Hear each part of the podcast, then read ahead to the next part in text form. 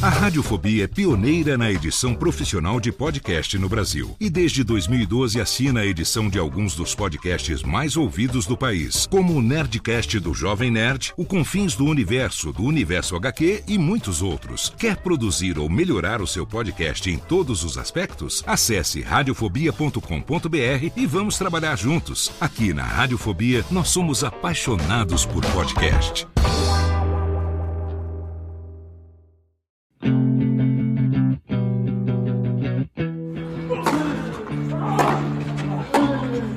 Começa agora o Backhand na Paralela, o podcast sobre tênis que vai além das quadras. Apresentação de Jeff Paiva e comentários de Ariane Ferreira.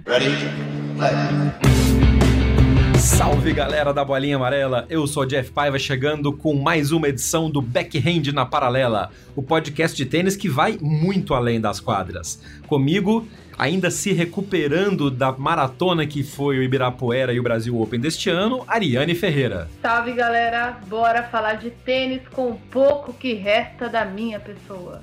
Foi intensa essa semana, assim como foi intensa a programação no circuito ATP e no WTA, muita coisa pra gente conversar, pra gente discutir nessa quinzena de tênis que rolou por aí. Ótimos resultados da nova geração, Nick Kyrgios provando para todo mundo que ele é louco, mas tem talento. Jogadores da nova geração brasileira mostrando que podem ter um pouco de talento, mas são mais marrentos do que tudo por enquanto. E a marca espetacular de Roger Federer chegando ao centésimo título da carreira. Além disso, o bom desempenho da Bia Haddad Maia em Acapulco e mais destaques da programação WTA e ATP. Este é o Backhand na Paralela chegando para você.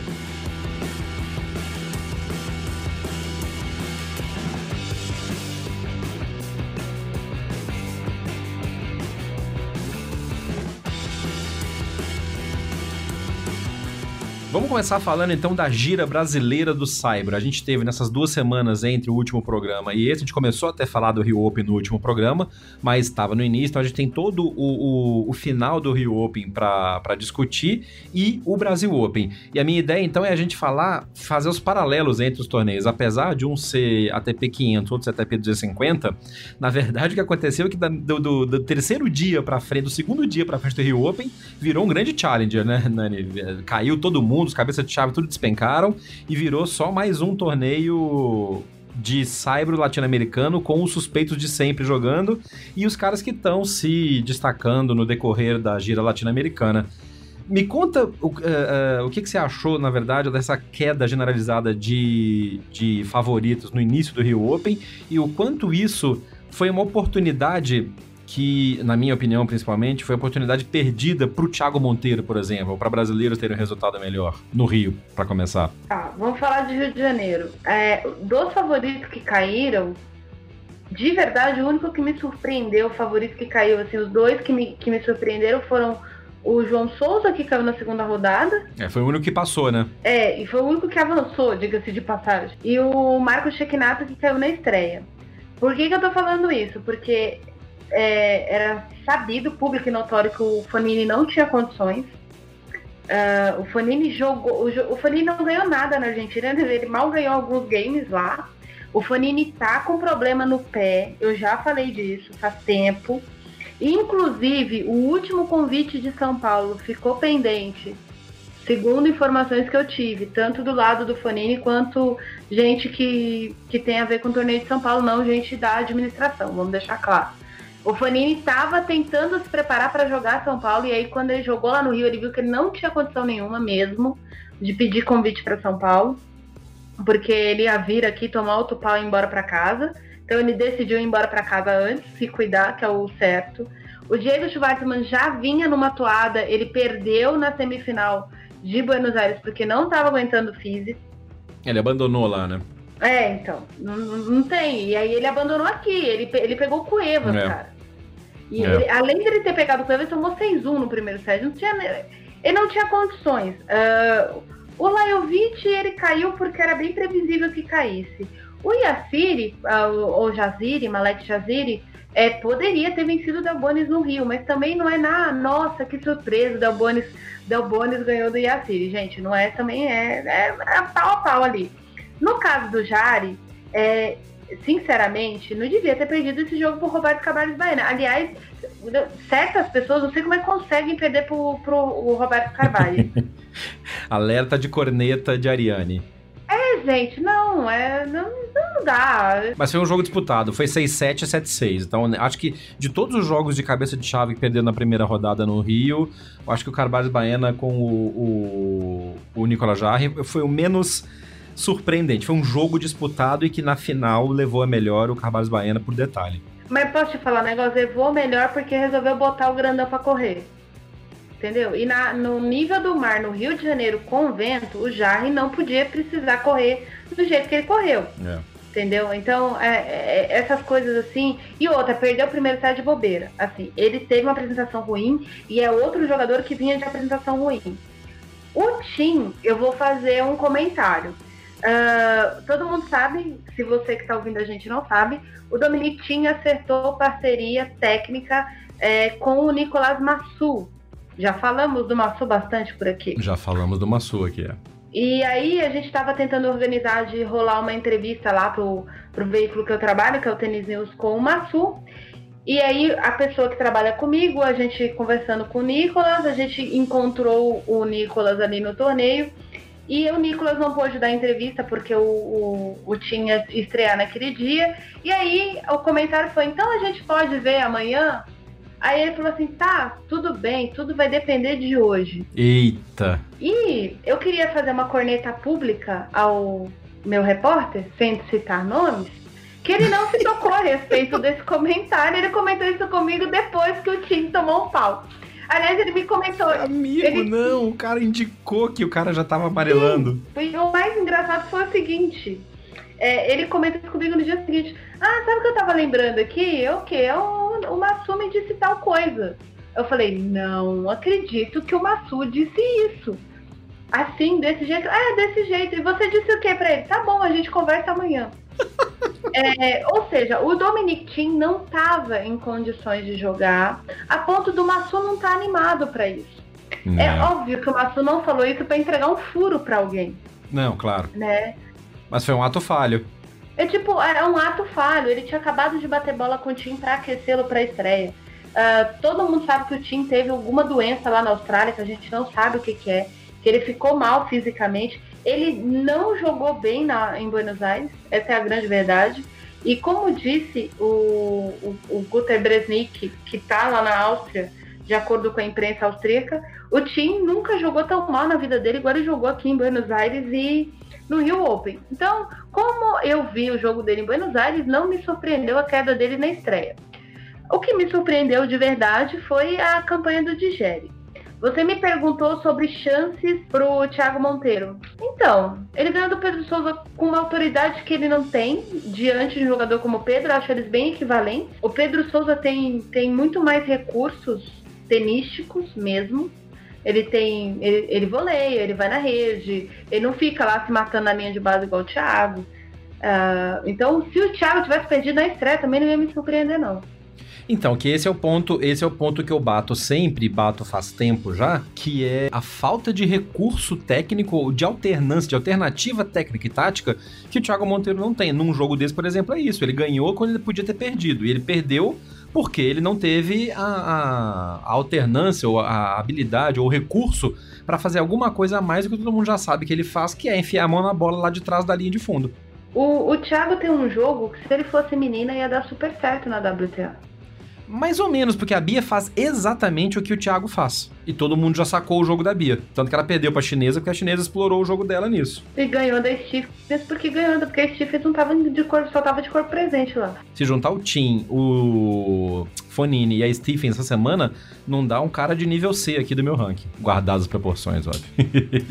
é, é, é, é lindo, é ótimo que a Bia tenha vencido a top 4, mas, gente, vamos botar os pingos nos is. Não pode se iludir. Não, não pode não, se iludir. Mas é, é, aquela história, assim. É eu tô falando isso porque, por exemplo, o Thiago saca muito melhor que a Bia, e, enfim. Aí também a gente não pode comparar uma coisa com a outra. Não, claro. claro mas, mas, de novo, o que a gente já falou na época de Davis e de outras coisas. Falta, na minha opinião, pro Thiago Monteiro, um técnico para chegar pra ele e falar: irmão, isso que você faz bem, você faz bem. Vamos variar agora, vamos pegar algum recurso a mais para você poder surpreender os caras. Não adianta ficar lá de trás dando um, um e fazendo, fazendo os tapenco. Sabe, nem é fazendo os tapenco, né? Porque os tapenco enfia mesmo a mão na bola, né? O Thiago, o Thiago bate forte, mas sei lá, a gente vê o Jerry mesmo bate muito mais forte que ele, Ruud bate com bastante precisão também. Uh, o próprio Bedene, que foi quem bateu o, o, o Thiago no Rio, também tem a mão pesada pra caramba. O Chequinato tem a mão pesadíssima, o Guido Pé, então nem vou, no Guido Pé eu não vou nem entrar no mérito do, do, peso. É que assim, no caso do Thiago, a gente conversa com ele, a gente vê que ele tá tentando buscar alguma coisa, sabe? É, não é uma pessoa conformada. Não, não é. Eu só não sei a que ponto isso não entra na quadra com ele, porque porque, mas desculpa, porque falta um treinador. O cara ter aquele jeito não é culpa dele, ele é daquele jeito. Falta alguém para lapidar o cara. Eu não sei se a zona de conforto do treinamento que ele tinha na Tênis Root, agora na Argentina e tal, se ele não quer um treinador que o desafie mais, se para ele tá bom assim. Mas é muito claro, é notório de que ele tem talento. O que falta para ele é lapidar. Não tem mais a história, ah, o menino do Nordeste que veio, que jogava, que luta, que batalha. Já deu, ele é profissional agora. Ele é top 150 do mundo. Vamos ah. trabalhar melhor para subir. Então tá bom assim. E aí vamos parar de criar expectativa. Eu acho que o tema é esse. Vamos parar de criar, criar expectativa, tipo. é, é, difícil desistir do cara, mas eu concordo, é. Tá na hora de parar de criar expectativa, não, de repente. Gente, é, não, sabe por quê? Porque assim, às vezes a gente quer. É, é igual, por exemplo, quando o. Eu nunca vou me esquecer do Clesar furando o quadro do Brasil Open e aí estreia foi ele o Belucci. Ele tirou um set do Tomás. Foi. Ele jogou tudo que ele tinha naquele set. Tomás é. ganhou o jogo, Tomás avançou. Tomás caiu, sei lá, nas quartas de final, nem lembro, mas não lembro que ano que foi. Todo mundo falando, é, mas se o Tomás não tivesse dado umas porradas no moleque, o moleque tinha ido não sei aonde. E aí ficou sem esse cara esperança, esse cara, cadê o Clesar? Pois é, então, tá lá fazendo merda no Japão, além de. Uh, foi lá fazer a gente passar vergonha na Copa dele. Mas assim, o Clesar joga o que ele pode jogar. Não, mas ele sabe do limite, todo mundo sabe do limite. Ninguém aposta no Clesar. Todo mundo vê o Thiago como. Ouvia até pouco tempo o Thiago como uma grande esperança. Não, ninguém aposta no, ninguém aposta no Clesar até a linha 2, né? Quando viram que o cara não ia engatar mesmo, porque o sonho da humanidade era que ele e o Feijão derrubassem o Tomás como número 1. Um. É. E, e, e, por mais que a gente esteja vendo o Thiago tá um ano como número 1 um do Brasil, a gente tá vendo que o Tomás não tá nem no meio do que ele pode. Logo, a gente sabe porque que o, o, o então assim, é, não é desmerecer o rapaz de forma alguma. É a gente respeitar não. quem ele é. Entendeu? É igual a história da Bia, não porque a Bia vai aonde, porque a Bia vai vencer a Kemper no Australian Open, porque agora a Bia bateu esse. Calma, gente, deixa a menina viver o jogo dela. É isso que ela pode fazer pra, pelo tempo dela. E ela fez um bom jogo. Ela fez um bom jogo contra a a Stephens, por mais que a Stephens estivesse ruim, a qualidade da Stephens é muito grande. Então, uhum. Então, assim, o fato do que a, a, Bia fez é, sim, um bom jogo. Ela manteve a cabeça, ela soube explorar na hora certa, ela conseguiu variar legal. Depois, ela fez um bom jogo contra. Primeiro, tinha feito ótimos jogos no, no Qualify. E ao pegar a outra qualifier, a Irina Barra, que ela meteu 0 e 2 e estava confiante. Você via a, a, a, Bia jogando com um sorriso no rosto. Via quem tinha o link do YouTube, porque ninguém transmitiu essa caceta aqui no Brasil, né? a Sony, pra variar, sentou em cima da porra do negócio.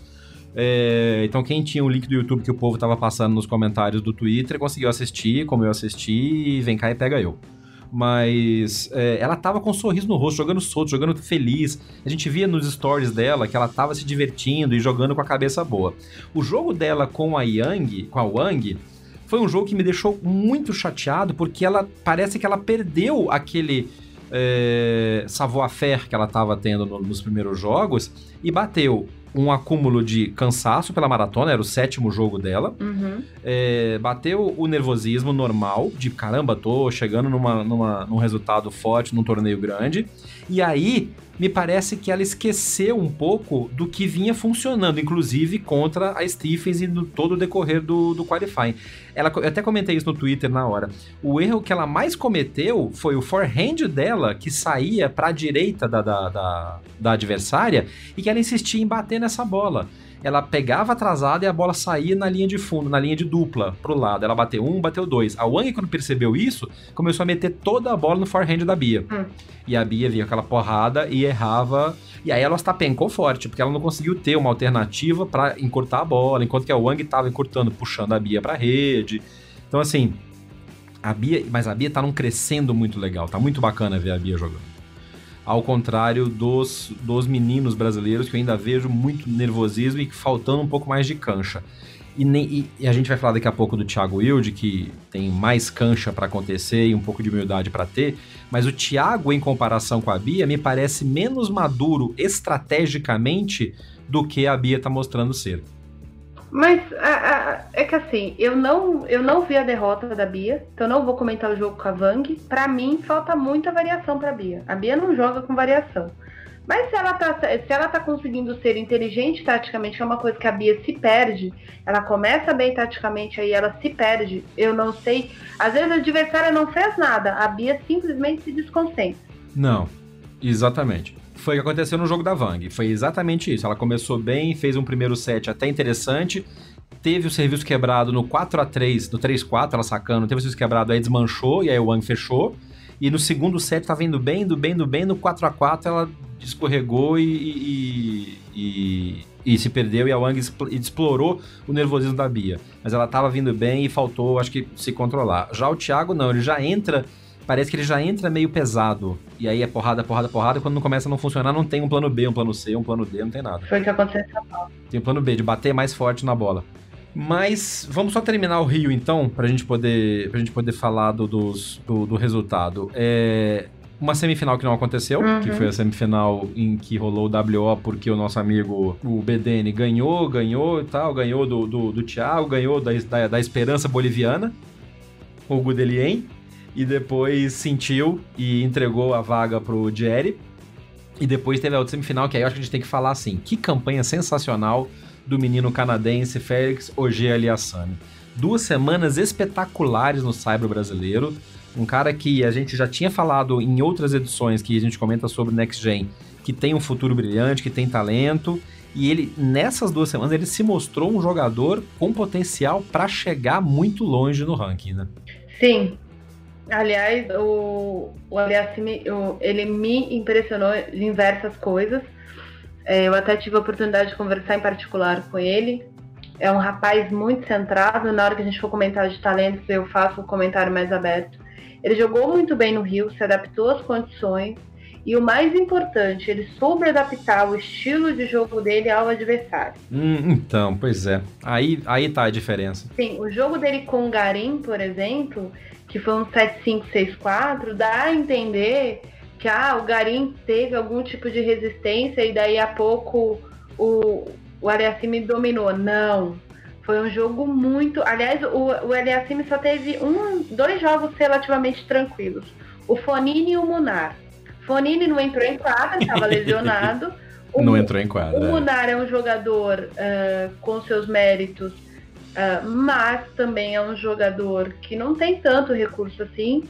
Então, quando o Munar pega um jogador que tem muito recurso, ele, o, o Monark, se ele trabalhar bastante, principalmente fisicamente, inteligência tática, ele tá mais para um Davi Ferreira do que para um Rafael Nadal, que é o que a humanidade tenta fazer ele comprar. Boa comparação. É, ainda bem que, que ele é centrado a ponto de entender que não, ele, o futuro dele não é ser o Nadal. É porque rola, rola, um, rola uma rotulação por ele ser produto é, de Manacá, Manacá, né? Manacor.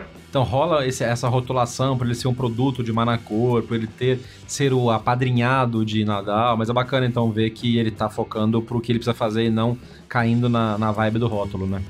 Sim, e, e apadrinhado por apadrinhado, o Garim também é apadrinhado pelo Nadal.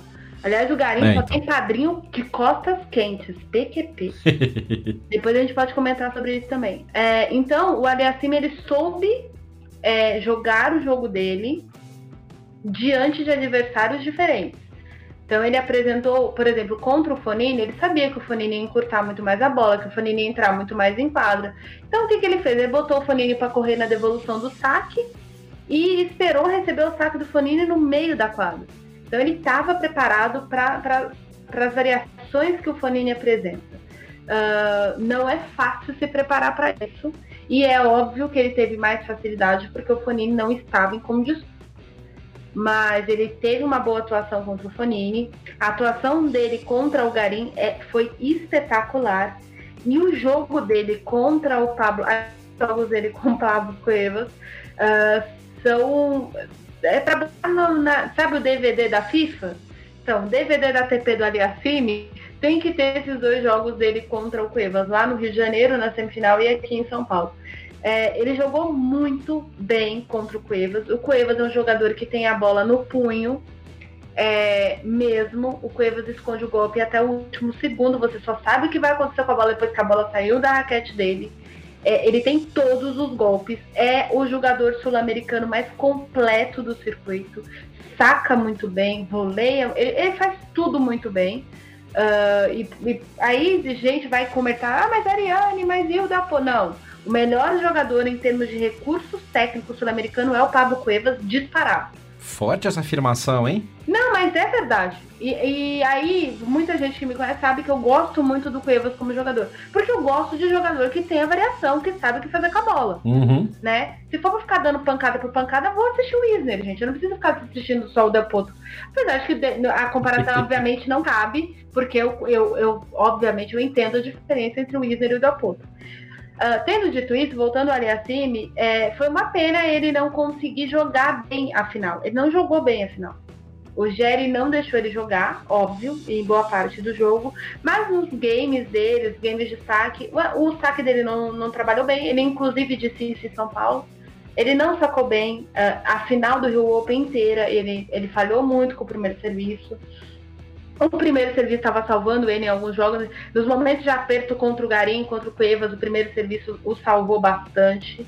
Então, a final foi mais assim: é, o Jerry estava é, firme, agressivo, diante de um jogador que não estava conseguindo sacar e que tem boa parte da dominância dele sobre o adversário ali no saque, porque ele precisa empurrar o adversário da linha do base para poder fazer trabalhar a variação que ele tem, ele ainda precisa trabalhar muito para construir uma variação maior. Mas foi isso, o, o Jerry foi mais agressivo e mais sólido, e aí foi por isso que ele ganhou o Rio Open e foi meio, bem merecido, diga-se de passagem. Uh, se a final tivesse sido Jerry e Cuevas, teria sido uma final grande também. Do lado de baixo da chave, os dois que tinham condições de fazer a final mesmo eram o Cuevas e o Aliassime. E na parte de cima, foi uma pena o Delien ter perdido do BDN. Ele estava jogando super bem o torneio, jogou bem contra o do Andreozzi mesmo, botou o Andreozzi no bolso, apesar da partida ter sido 6-4, 6-4. Ele jogou muito bem contra o Carvalhais Baena. É, foi um placar meio apertado, porque aquele negócio já vou botar mais uma bola ali, aí você tomou a quebra, tem que virar um 7-5 ali por bobeira e imbecilidade própria mesmo. Uh, acho que falta um pouco de maturidade para Delien, depois de conversar com ele, eu entendi que a, a, maturidade que ele tem fora de quadra, ele ainda não tem dentro de quadra, é uma questão de cancha mesmo. E vem com o tempo, né? Essa cancha vem com o tempo, vem fazendo. É, tem que jogar para ter cancha. E aí, é, não pode querer cobrar isso de um rapaz que chegou a encerrar a carreira para poder abrir o próprio negócio. Uh, o do Rio, é, muita, é que assim, o povo tava esperando demais a, decepção da, da gira sul-americana, gira brasileira no Cyber é o João Souza de Portugal. Veio e não fez nada. Né? Ele veio aqui tirar foto e ouvir thank you, porque as pessoas não sabem quem ele é. é brasileiro. E também tem a, a, decepção com o Tim e o Fonini, né? Os dois cabeças que chegaram baleados, mas queira ou não, a expectativa até da organização e do, da torcida seria ver esses caras também. E acabou que deram só. O Rio deu sorte porque o confronto da nova geração acabou salvando um pouco o, o interesse, né? Sim. Inclusive interesse internacional. Aliás, foi mais negócio pro Rio de Janeiro. Afinal, se eu digere o, e o Aliassime do que foi ser Fonini e, e Tim, porque se fosse Fonini e Tim, primeiro que eu ia dormir, né? Porque os dois não estavam em condições, cara. Não, tá, não tava, é assim, todo mundo sabe que os dois não estão em condições. É capaz os dois não estarem em condições para Angel Wells. A, é. a, situação é delicada a esse ponto. Que aliás estão caindo, os, os favoritos estão caindo como moscas, né? Porque o Del Potro também já, já, já desistiu de lá e de Miami, tem mais gente que tá baleado, a gente fala disso mais daqui a pouco. sensational. Saindo do Rio e vindo para São Paulo, é normal que haja uma queda no, na lista de inscritos, porque um é um ATP 500, outro é um ATP 250, e do Rio muita gente que estaria jogando aqui normalmente volta para jogar ou já para ir para se preparar para Indian Wells, Acabou. ou para voltar para Europa e jogar o circuito, enfim, o que tá rolando lá de, de de, de, Acapulco e o circuito da Europa também. Nenhuma coisa aconteceu, eu até brinquei no dia que o Tim e o Fonini iam dividir o jatinho para voltar para Europa, porque, né, estavam os dois voltando, e agora a gente ouviu o comentário do Massu que talvez já não, não rolasse nada mesmo, sabia que a criança estava baleada. Então, a chegada em São Paulo já seria uma expectativa de, eh, de outros resultados aparecendo. E aí o que aconteceu, na verdade, é que São Paulo já também, no início, já caíram favoritos e a coisa ficou meio ali. O que acontece? O que vai acontecer? É um torneio que ficou um pouco menor. Até brinquei que virou Challenger de São Paulo de novo também, né? Porque teve algumas decepções no início. Ah, sim, antes de fazer essa transição, a, o, o, a, o desempenho de duplas do Brasil Primeiro com a derrota de Marcelo Melo e Bruno Soares e a polêmica: Marcelo operou, Marcelo não operou, Marcelo foi operado, Marcelo não foi operado. Ninguém quer falar sobre isso, nem o próprio Marcelo. Mas parece ter sido uma semana de renascimento para Tomás Belucci e Rogério Dutra Silva, né? Cara, é, fez muito bem para eles no Rio de Janeiro. Ah, eu senti o Tomás muito alegre, é, como pessoa mesmo.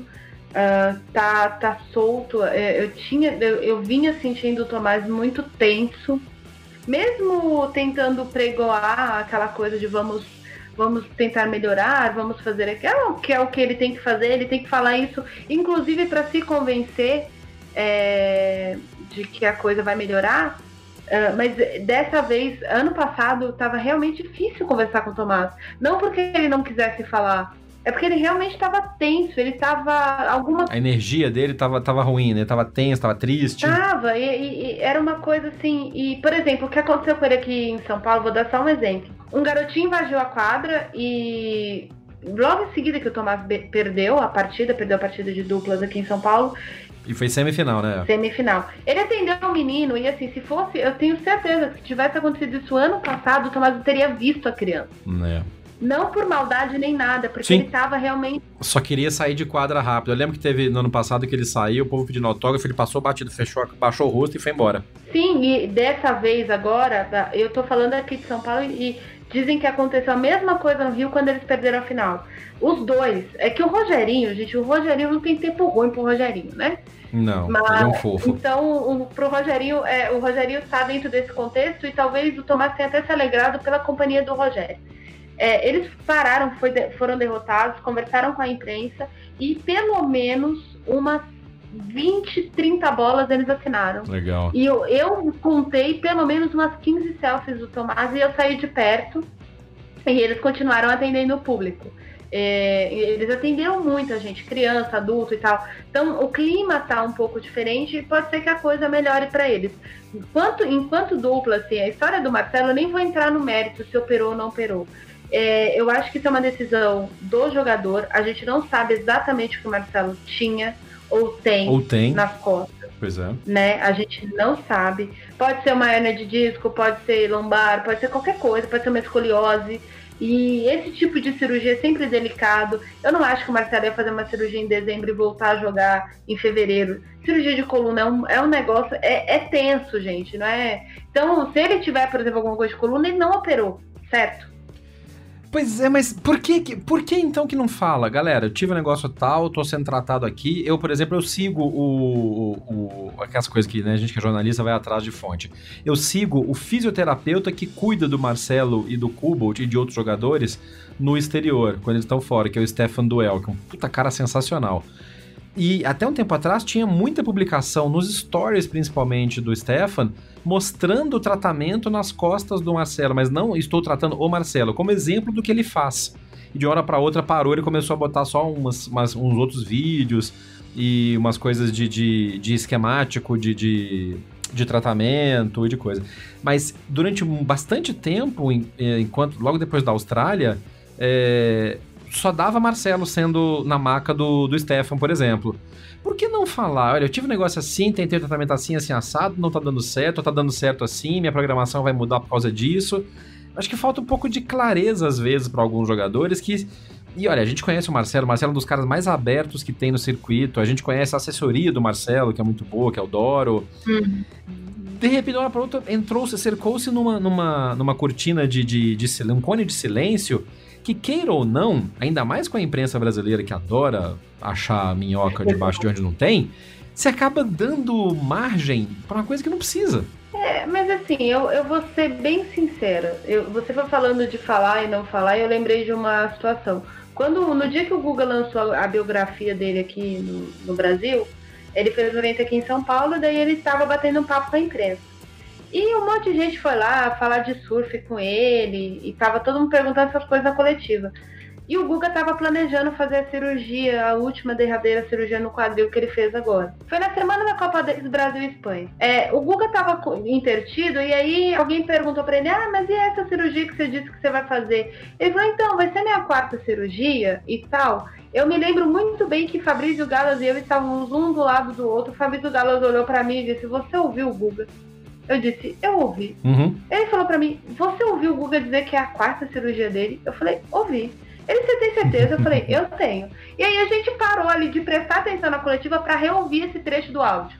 E aí a gente confirmou. E nós dois olhamos um pro outro e a gente fez as contas. Era conhecido que o Guga tinha feito duas cirurgias e não uma terceira. E aí a gente foi perguntar para ele, o Guga tentou disfarçar, não, é minha terceira cirurgia. E aí pois já não é. tinha mais como o Guga dizer que não era a terceira cirurgia dele. E ele escondeu a outra, por que razão? Eu não sei, eu nunca perguntei pro Guga. Não vê o caso agora. E, e, na época talvez tivesse uma razão, sei lá, de mercado, de renovação, de. Eu lembro que teve um papo de renovação de contrato, e aí ele renovou, e logo depois. Puta, rolou esse papo de operou, não operou. É, e às vezes pro Marcelo é a mesma coisa. É complicado. É complicado. O tênis não é só entrar na quadra e bater na bolinha. É. A, a, a grande questão é a seguinte: o Marcelo não está em condições de jogar. Isso é fato. A gente viu na Davis e viu no Rio. É, eu até achei, aparentemente, o Marcelo está pesado. O Marcelo é um homem muito alto e muito magro. Qualquer coisinha que botar ali pesa, faz diferença. E a gente vê a diferença. então, talvez eu tive essa impressão. Eu não estava pessoalmente, pode ser que seja uma impressão. Uh, mas eu tive a impressão de que, inclusive, ele tá pesado, o que é super normal. O cara tava lesionado, tá? O Tim, tá, o Tim está obeso, ele tá acima do peso. obeso foi uma expressão de exagero, é óbvio. Mas assim, teve até uma piada interna que rolou aí no, com os colegas meus que estavam no Rio de Janeiro, que o, o, o Tim era uma bola batendo bola com outra bola que é o Massu. Uh, eu acho que é, esse é um pleno exagero, todos nós sabemos disso. Não, mas ele tá rechonchudo mesmo, as fotos mostram. E jogador não dá. Se jogador de futebol que eh, tenta esconder a barriga com a camisa correndo já é complicado, imagina o tênis, o cara tá se mexendo, batendo, a camisa sobe toda hora, dá pra ver a pochete. É, então. É, e, e as aí... bochechas redondas. Então, ainda mais o Tim, que parece que é igual eu, né? Ele engorda e engorda a cara. Uh, mas é normal, gente. Tipo, e, os dois têm essas situações. Então eu acho que ah, o Marcelo, o Bruno. O Marcelo e o Bruno jogaram juntos porque não tinham com quem jogar o Rio de Janeiro. Né? Esse é o primeiro ponto. A gente deveria falar, por exemplo, do fato do, do Thiago Wilde e do Matheus Alves conseguirem pressionar e até ganhar um set do Marcelo e do Bruno. É, não, foi ganhar um set e levar duro pro match tie-break. Eles quase ganharam do Marcelo e do Bruno no match tie-break. Foi 10 a 8 se não me engano. Sim, e assim... 10 a 7 um negócio assim. Uma dupla totalmente desentrosada. O, Mate... o Thiago e o Matheus, assim... Pare... Tinha hora que o Matheus tomava iniciativa que parecia nitidamente que o, o Wilde não sabia exatamente o que o Matheus ia fazer. Uh, na hora ali do golpe, né? Não no, no na hora de organizar uhum. o ataque sim, e tal. Sim. É, e dupla é muito isso, tem que saber o que o outro vai bater para você se preparar pro outro. E, e é muito claro quando a dupla não tá entrosada para isso. Sim, e o Vilde a mesma coisa, entendeu? Então, ou seja, eles estavam plenamente, eles disputaram quali, coitados. Eles que entraram ali de look losers. Então, uh, tem isso também. Agora, o Tomás e o, o, o, o Rogerinho, eles jogaram bem. É, eles jogaram muito bem. Uh, a dupla do, do Demoliner, por exemplo, ela tá ainda se ajeitando. O Marcelo disse que, para mim, que deve jogar com o Nielsen só até Wimbledon, porque o Nielsen marcou o casamento dele pra semana do Open. Ô, gente, coitado do Demoliner também. O cara não dá sorte com parceiros. A gente já falou sobre isso em outros episódios do, do, do, podcast, inclusive. Ele não dá muita sorte, né, com, com parceiros. Não, mas sabe o que Ele precisa é? achar um cara pra, pra casar com ele na parceria. Mas, então, ele, ele e o Nielsen estavam nesse plano aí, né? Só que o Nielsen marcou por engano mesmo a data do casamento. Como é que alguém marca o casamento por engano, gente? Socorro. Não, não, tipo assim, ele marcou a escolheu a data e não se tocou o que ia ser no Open. Então, mas o cara é tenista profissional, porra. Parece o, parece o outro que esqueceu de se inscrever para São Paulo, caramba. Cuevas. É... Gente, prazo todo mundo perde. Ainda mais brasileiro. Não é o caso do Cuevas, não é o caso do, do Nilson, mas enfim. A gente é o SUS falando mal lavado. Olha, olha lá. Não, mas é fato que realmente o Bruno, o, o Belucci e o Rogerinho jogaram muito bem juntos. Eles têm um entrosamento já. E Davis, jogaram muito bem no Rio e jogaram muito bem aqui em São Paulo. Foi, foi, foi legal de ver. É só uma pena, porque aí é aquela coisa, né? Eles jogam bem e tal, parará, mas no final tem, sempre tem uma beluteada, né? Eu não sei o que tá. A gente até sabe, tem a questão psicológica, pesa e tal. Mas é cruel o destino colocar sempre a dupla falta para dar a cagada na mão do Belucci, cara. Porra, é. Mas isso foi no Chega Rio. a dar dó às vezes, sabe? Mas, mas isso foi no Rio. Em São Paulo eles não perderam por causa de um saque ruim do Tomás. Não, mas a dupla falta no, no último ponto foi, foi na mão do Belucci. Sim, mas eles chegaram no match point ali por outras coisas, por outra, é, inclusive. Não, claro, claro, mas eu tô falando isso porque assim, às vezes a narrativa se perde porque o clichê aparece muito forte. Sim, Eles estão mas... jogando muito bem, estão jogando muito bem, mas eu acho que é, falta um alho, falta um galho de arruda no, no na, pendurado na orelha do Belucci às Galho vezes. uma árvore inteira, mas no, no caso do Rio, foi muito, foi muito assim, o, to, o Tomás perdeu o jogo, né? Tanto que é. foi título de matéria de vários lugares, né? É, porque foram dois seguidos, né? É, é, então ele deu do, foram dois erros que ele podia ter definido o jogo. Ele, inclusive, comentou isso quando chegou em São Paulo. Que ele ah, ficou é? muito triste porque ele, ele sabe que o, o título do Rio escapou por uma falha pessoal dele, né? É. Então, inclusive, ele tirou do Rogerinho da reta em plena Conte Supremas. E, mas assim, uh, no caso aqui de São Paulo foi muito como é que eu vou dizer? O jogo, é pra gente que tava lá, o jogo tava tão pau a pau em vários momentos que não. A dupla falta do Tomás, se fosse dupla falta do Rogerinho, se fosse dupla falta do Bembridge ou do, do Omar, não ia fazer muita diferença. Ah, mas definiu o jogo, definiu o jogo. É óbvio que definiu o jogo. Mas o jogo estava tão igual que qualquer dupla que vencesse ali estava bem vencido. Sim, sim. São aqueles detalhes que a gente fala às vezes que, por exemplo, o Bruno e o Jamie perdem no 10 a 8, ganham no 10 a 8 e o Marcelo e o Kubit perdem no 10 a 8. É. É coisa que acontece. Agora, não deixe de pesar o fato de que na hora de cair o erro, que podia ser qualquer um dos quatro, foi exatamente na mão de quem tinha perdido no Rio. Então, queira ou não, isso acaba se agregando a, a, coisa. Mas foi uma baita campanha e foi legal ver o quanto eles levaram o público junto. Como você falou, a questão do menininho que entrou para falar com o Rogério, do apoio que deu, a briga que deu para entrar na quadra 1 no, no, no segundo jogo deles, que, que foi colocado na quadra externa, porque realmente não tinha como colocar na central e todo mundo foi para lá. Eu ainda, ainda acho que o pessoal subavalia o interesse que tênis tem em São Paulo nessas horas, enfim, faz umas coisas que não precisava fazer, mas isso é outra formiga. É, mas foi muito legal ver os dois jogando, jogando bem assim aqui no, e dando interesse a mais pro torneio aqui em São Paulo. Oh, turning on the style. E aí, para falar da chave de simples, de novo a gente teve o Thiago Monteiro jogando não bem. E aí tem um dos pontos que a gente tem que destacar, que é inclusive a, a, o título e a capa deste episódio, que é o Menino Selvagem. E aí, só um, um, um toque pros, pros ouvintes que estão aqui com a gente. Eu tô forçando a Ariane a fazer uma coisa que ela já falou que ela não queria fazer, porque ela ficou pistola com o menino Thiago Wilde. Mas a gente tá aqui para falar do que vai além das quadras, e isso foi além das quadras. Menino tem talento? Menino tem talento. Menino tem marra? Menino tem marra, assim como os jogadores têm marras. Mas, gente, não dá para ser mal educado, não dá para ser grosseiro, cara. É, eu tô falando aqui antes de chamar a Ariane para falar, não vou editar essa parte, eu quero ouvir o que, que a Ariane quer falar sobre isso, que ela não quer falar sobre isso, porque como eu vou explicar daqui a pouco, eu não estava no Ibirapuera no decorrer do Brasil Open. Então, Ariane, o que, que você pode falar sobre Thiago Seiboth Wild? Eu não bato palma para maluco dançar. É simples assim. Vamos dar o background para as pessoas. O que, que aconteceu? Uh, vai. É, já rolou aí, acho que até o Cossesa escreveu ou ia escrever a respeito. O Cossesa, infelizmente, não estava na, na fatídica coletiva do rapaz assim que ele ganhou o primeiro jogo de ATP dele da vida. Mas é, ele até me pediu áudio, enfim, a gente ah, para você que está ouvindo a gente, a gente faz isso, a gente se ajuda uh, quando a gente está precisando jornalisticamente falando.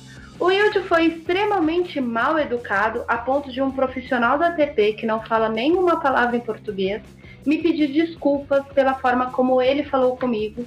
E ele me disse: Eu não entendi o que ele disse, eu não sei o que você perguntou, mas eu sei que ele foi mal educado, rude e estúpido com você, e eu queria te pedir desculpas em nome da ATP. Para chegar nesse nível. Para chegar nesse nível é um negócio muito forte. Então, a, a grande questão é assim: uh, o Thiago entrou ali na coletiva de imprensa sem vontade da entrevista. Eu acho que o, é o, o, maior, o jogador que menos tem vontade de dar entrevista que eu mais vi na minha vida de tênis é o Fábio Fonini. A última entrevista que eu fiz exclusiva com o Fonini, o Fonini ficou os primeiros dois minutos da entrevista assistindo um jogo que estava acontecendo em Acapulco. Ele estava assistindo a televisão. Aí eu olhei para ele e falei assim, Fábio, eu tô atrapalhando você assistir o jogo, eu posso ir embora. E aí ele falou pra mim assim, não, eu tô ouvindo o que você tá falando, só que eu tô prestando atenção em você e ir lá. Eu falei, não, eu só não quero atrapalhar, porque se eu estiver atrapalhando, eu vou embora. Que é o jeitão meio, meio, meio folclórico do Fonini, mas ele é um cara que respeita. Aí ele, aí o que aconteceu? Vamos para a segunda parte do Fonini. Desculpa, eu não estou tentando ser mal educado, eu não estou querendo ser mal educado com você. Pronto. Mas é o jeito do Fonini. O, o Fonini é assim. O, o, tem gente que às vezes não consegue olhar para você dando entrevista. Eu conversei com, por meia hora com o Hugo Delien e o cara olhava para mim. Eu conversei por meia hora com o Leonardo Maier ele olhava para mim. Eu conversei por 20 minutos com a Liacine em alguns momentos o olhar do rapaz se perdia. Talvez por timidez, talvez, sabe, por N motivos. Não quer dar entrevista? Não dê entrevista. Eu sou dessas. Ninguém é obrigado a falar, por mais que seja parte do seu trabalho. O que, que aconteceu? O profissional da TP que cuida de comunicação disse: o Thiago vai dar coletiva na sala de coletiva porque, para quem não sabe, a gente faz a zona mista igual futebol, o cara tá suado, a gente conversa com eles ali, é, ali mesmo antes de. Nossa, pingando suor no microfone, tem histórias horríveis no disso. No celular, enfim, na mão da gente. É. Ah, beleza, no olho deles, né? Todo mundo sofre com, com suor no olho. Uh, e aí, não, ele vai fazer isso porque, enfim, ele ganhou a primeira vitória dele de ATP, ok, é uma coisa legal. A gente entra na coletiva e pergunta para ele, e aí, seu primeiro jogo de, de, de ATP, você tá feliz? Ah, é só mais uma vitória. Cara, desmonta a sala de imprensa todinha, velho. Aí a gente. Aí o que aconteceu? Eu pensei comigo, já que ele tá falando que é só uma vitória, vamos comentar no jogo. Na hora que o, o, o Elias Zimmer mudou a tática do jogo, o Thiago Wilde não fez nada para parar a tática modificada do Elias. Inclusive, ele só ganhou esse jogo porque a torcida acabou com o mental do Elias Zimmer. Foi a torcida que ganhou o jogo, não foi o Thiago Wilde só. Uhum. A torcida ajudou muito. Mas no segundo set, todo mundo que viu o jogo viu que o Elias Zimmer começou. A, e o Elias Zimmer nem botou a bola no ponto fraco dele. O Elias Zimmer começou a botar a bola na mão dele. Yeah. Que era para ele errar mesmo. E ele começou a errar. E a minha pergunta foi, tá, e você caiu na tática dele. Por que, que você não modificou? O que, que aconteceu? Ele olha para mim e diz: Você joga tênis? Já jogou aonde? O famoso jogou bola com é... quem? Eu sou jornalista há 12 anos. Nunca ninguém me perguntou nada desse tipo. Absolutamente nada desse tipo. Nunca um jogador de futebol me perguntou se eu entro em campo para jogar bola. E ninguém. Ni... Aliás, eu, eu é, é, público notório. Todo mundo que, que trabalhou comigo em, em, clubes de futebol, enfim, cobertura de futebol, sabe que eu chutei bola na minha vida duas vezes. Eu tinha 10 anos de idade. Nunca gostei de jogar futebol. Isso não quer dizer que eu não gosto de futebol e muito menos que eu não entenda de futebol. Até porque eu entendo de futebol muito mais que eu entendo de tênis. Só para começar a conversa. Todo mundo que ouve esse podcast sabe que o meu esporte é a natação. Eu nem saúde tenho para jogar tênis. Não importa se você jogou tênis ou não. O jornalista tá ali perguntando a tática, gente. É, é uma resposta muito imbecil. Sim, então é, a grande questão é assim: isso é o futuro do tênis brasileiro? Se vocês acham que é, boa sorte para vocês. Eu não bato palma pra maluco dançar. Mas vamos falar do que interessa realmente no Brasil Open, que foi a chave. Que, é, independente do, de favoritos não terem passado à frente, não chegado, foi um torneio que teve resultado interessante, né, Nani? Porque teve um título inédito de um cara que batalha já há muito tempo. É, o Pela, o Guido Pela, o Guido Peia, fora muita gente que fala assim, eu não sei porquê. É, o Guido é um jogador que eu conheço há muitos anos, eu acompanhei o desenvolvimento dele. O primeiro título importante da carreira dele também foi conquistado em São Paulo. Ele foi campeão do ATP é, Challenger Finals aqui em 2012, no mesmo ginásio Ibirapuera, na quadra coberta rápida, né? Bateu o Adriano Ungur, da Romênia, tinha um backhand belíssimo. Uh, não joga mais tênis profissional, que é uma lástima. É, mas o Pela é, é, um jogador que teve muitos altos e baixos na carreira dele. É, teve há mais ou menos uns 5 anos, ele até deu uma entrevista para a imprensa argentina dizendo porque ele furou o top 100 com o título do Challenger Finals aqui é, em São Paulo, só que ele não conseguiu dar continuidade e ele começou a ter resultados muito ruins.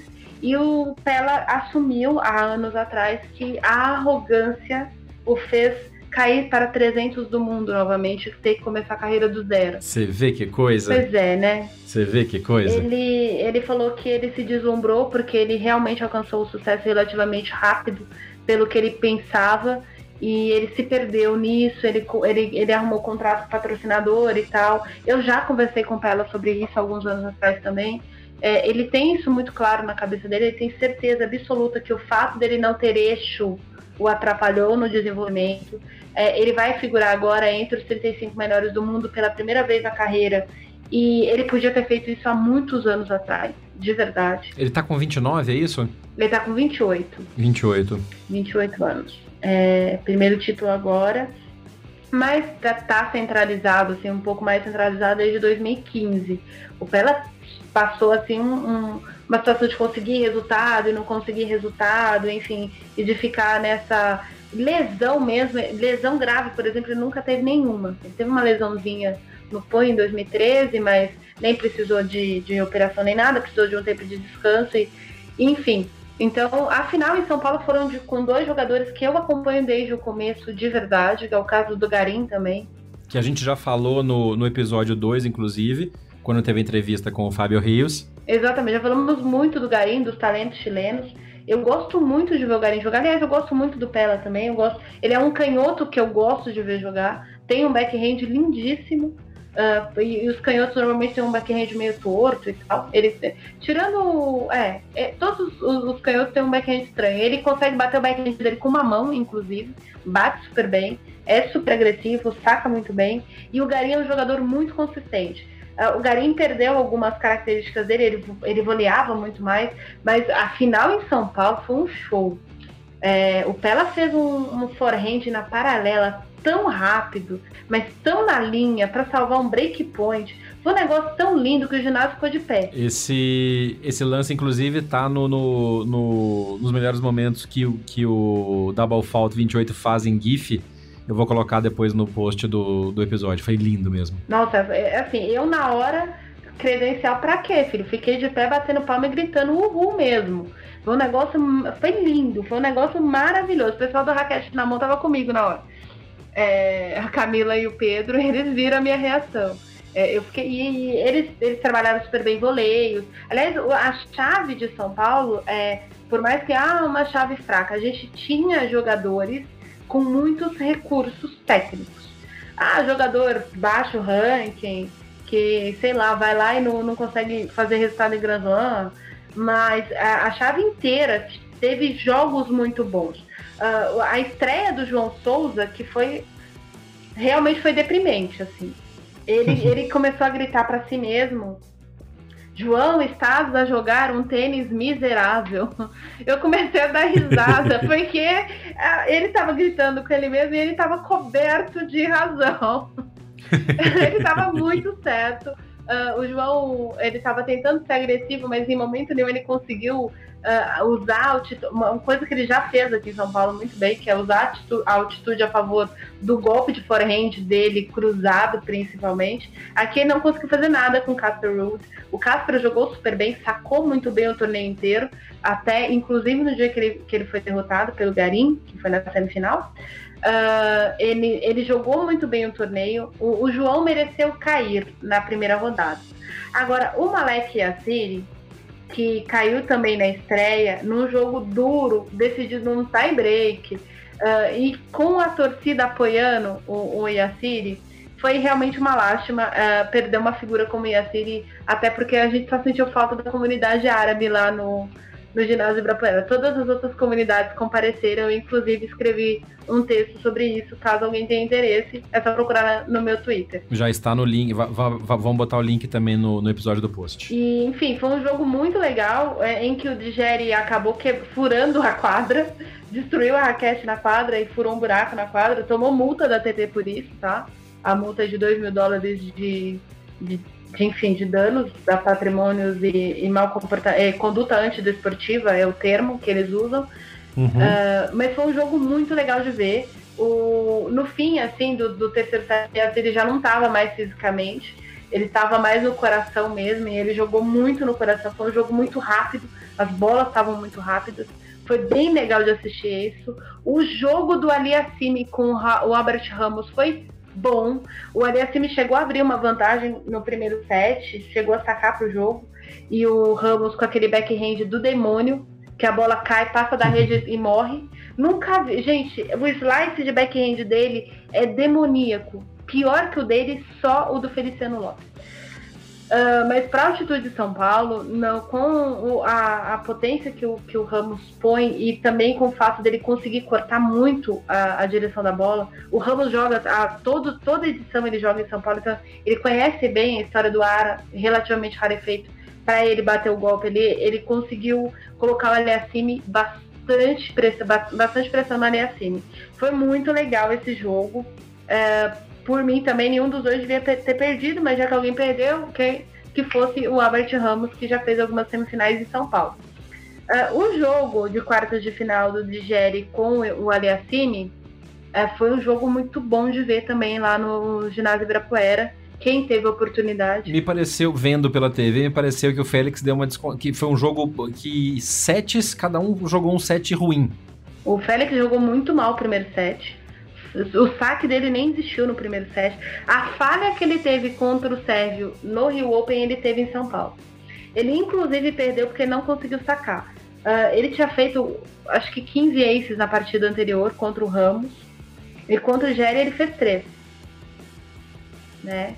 Uh, fora que ele não botou o primeiro saque em quadra. Ele deve ter botado 50% do saque em quadra e botou 50%.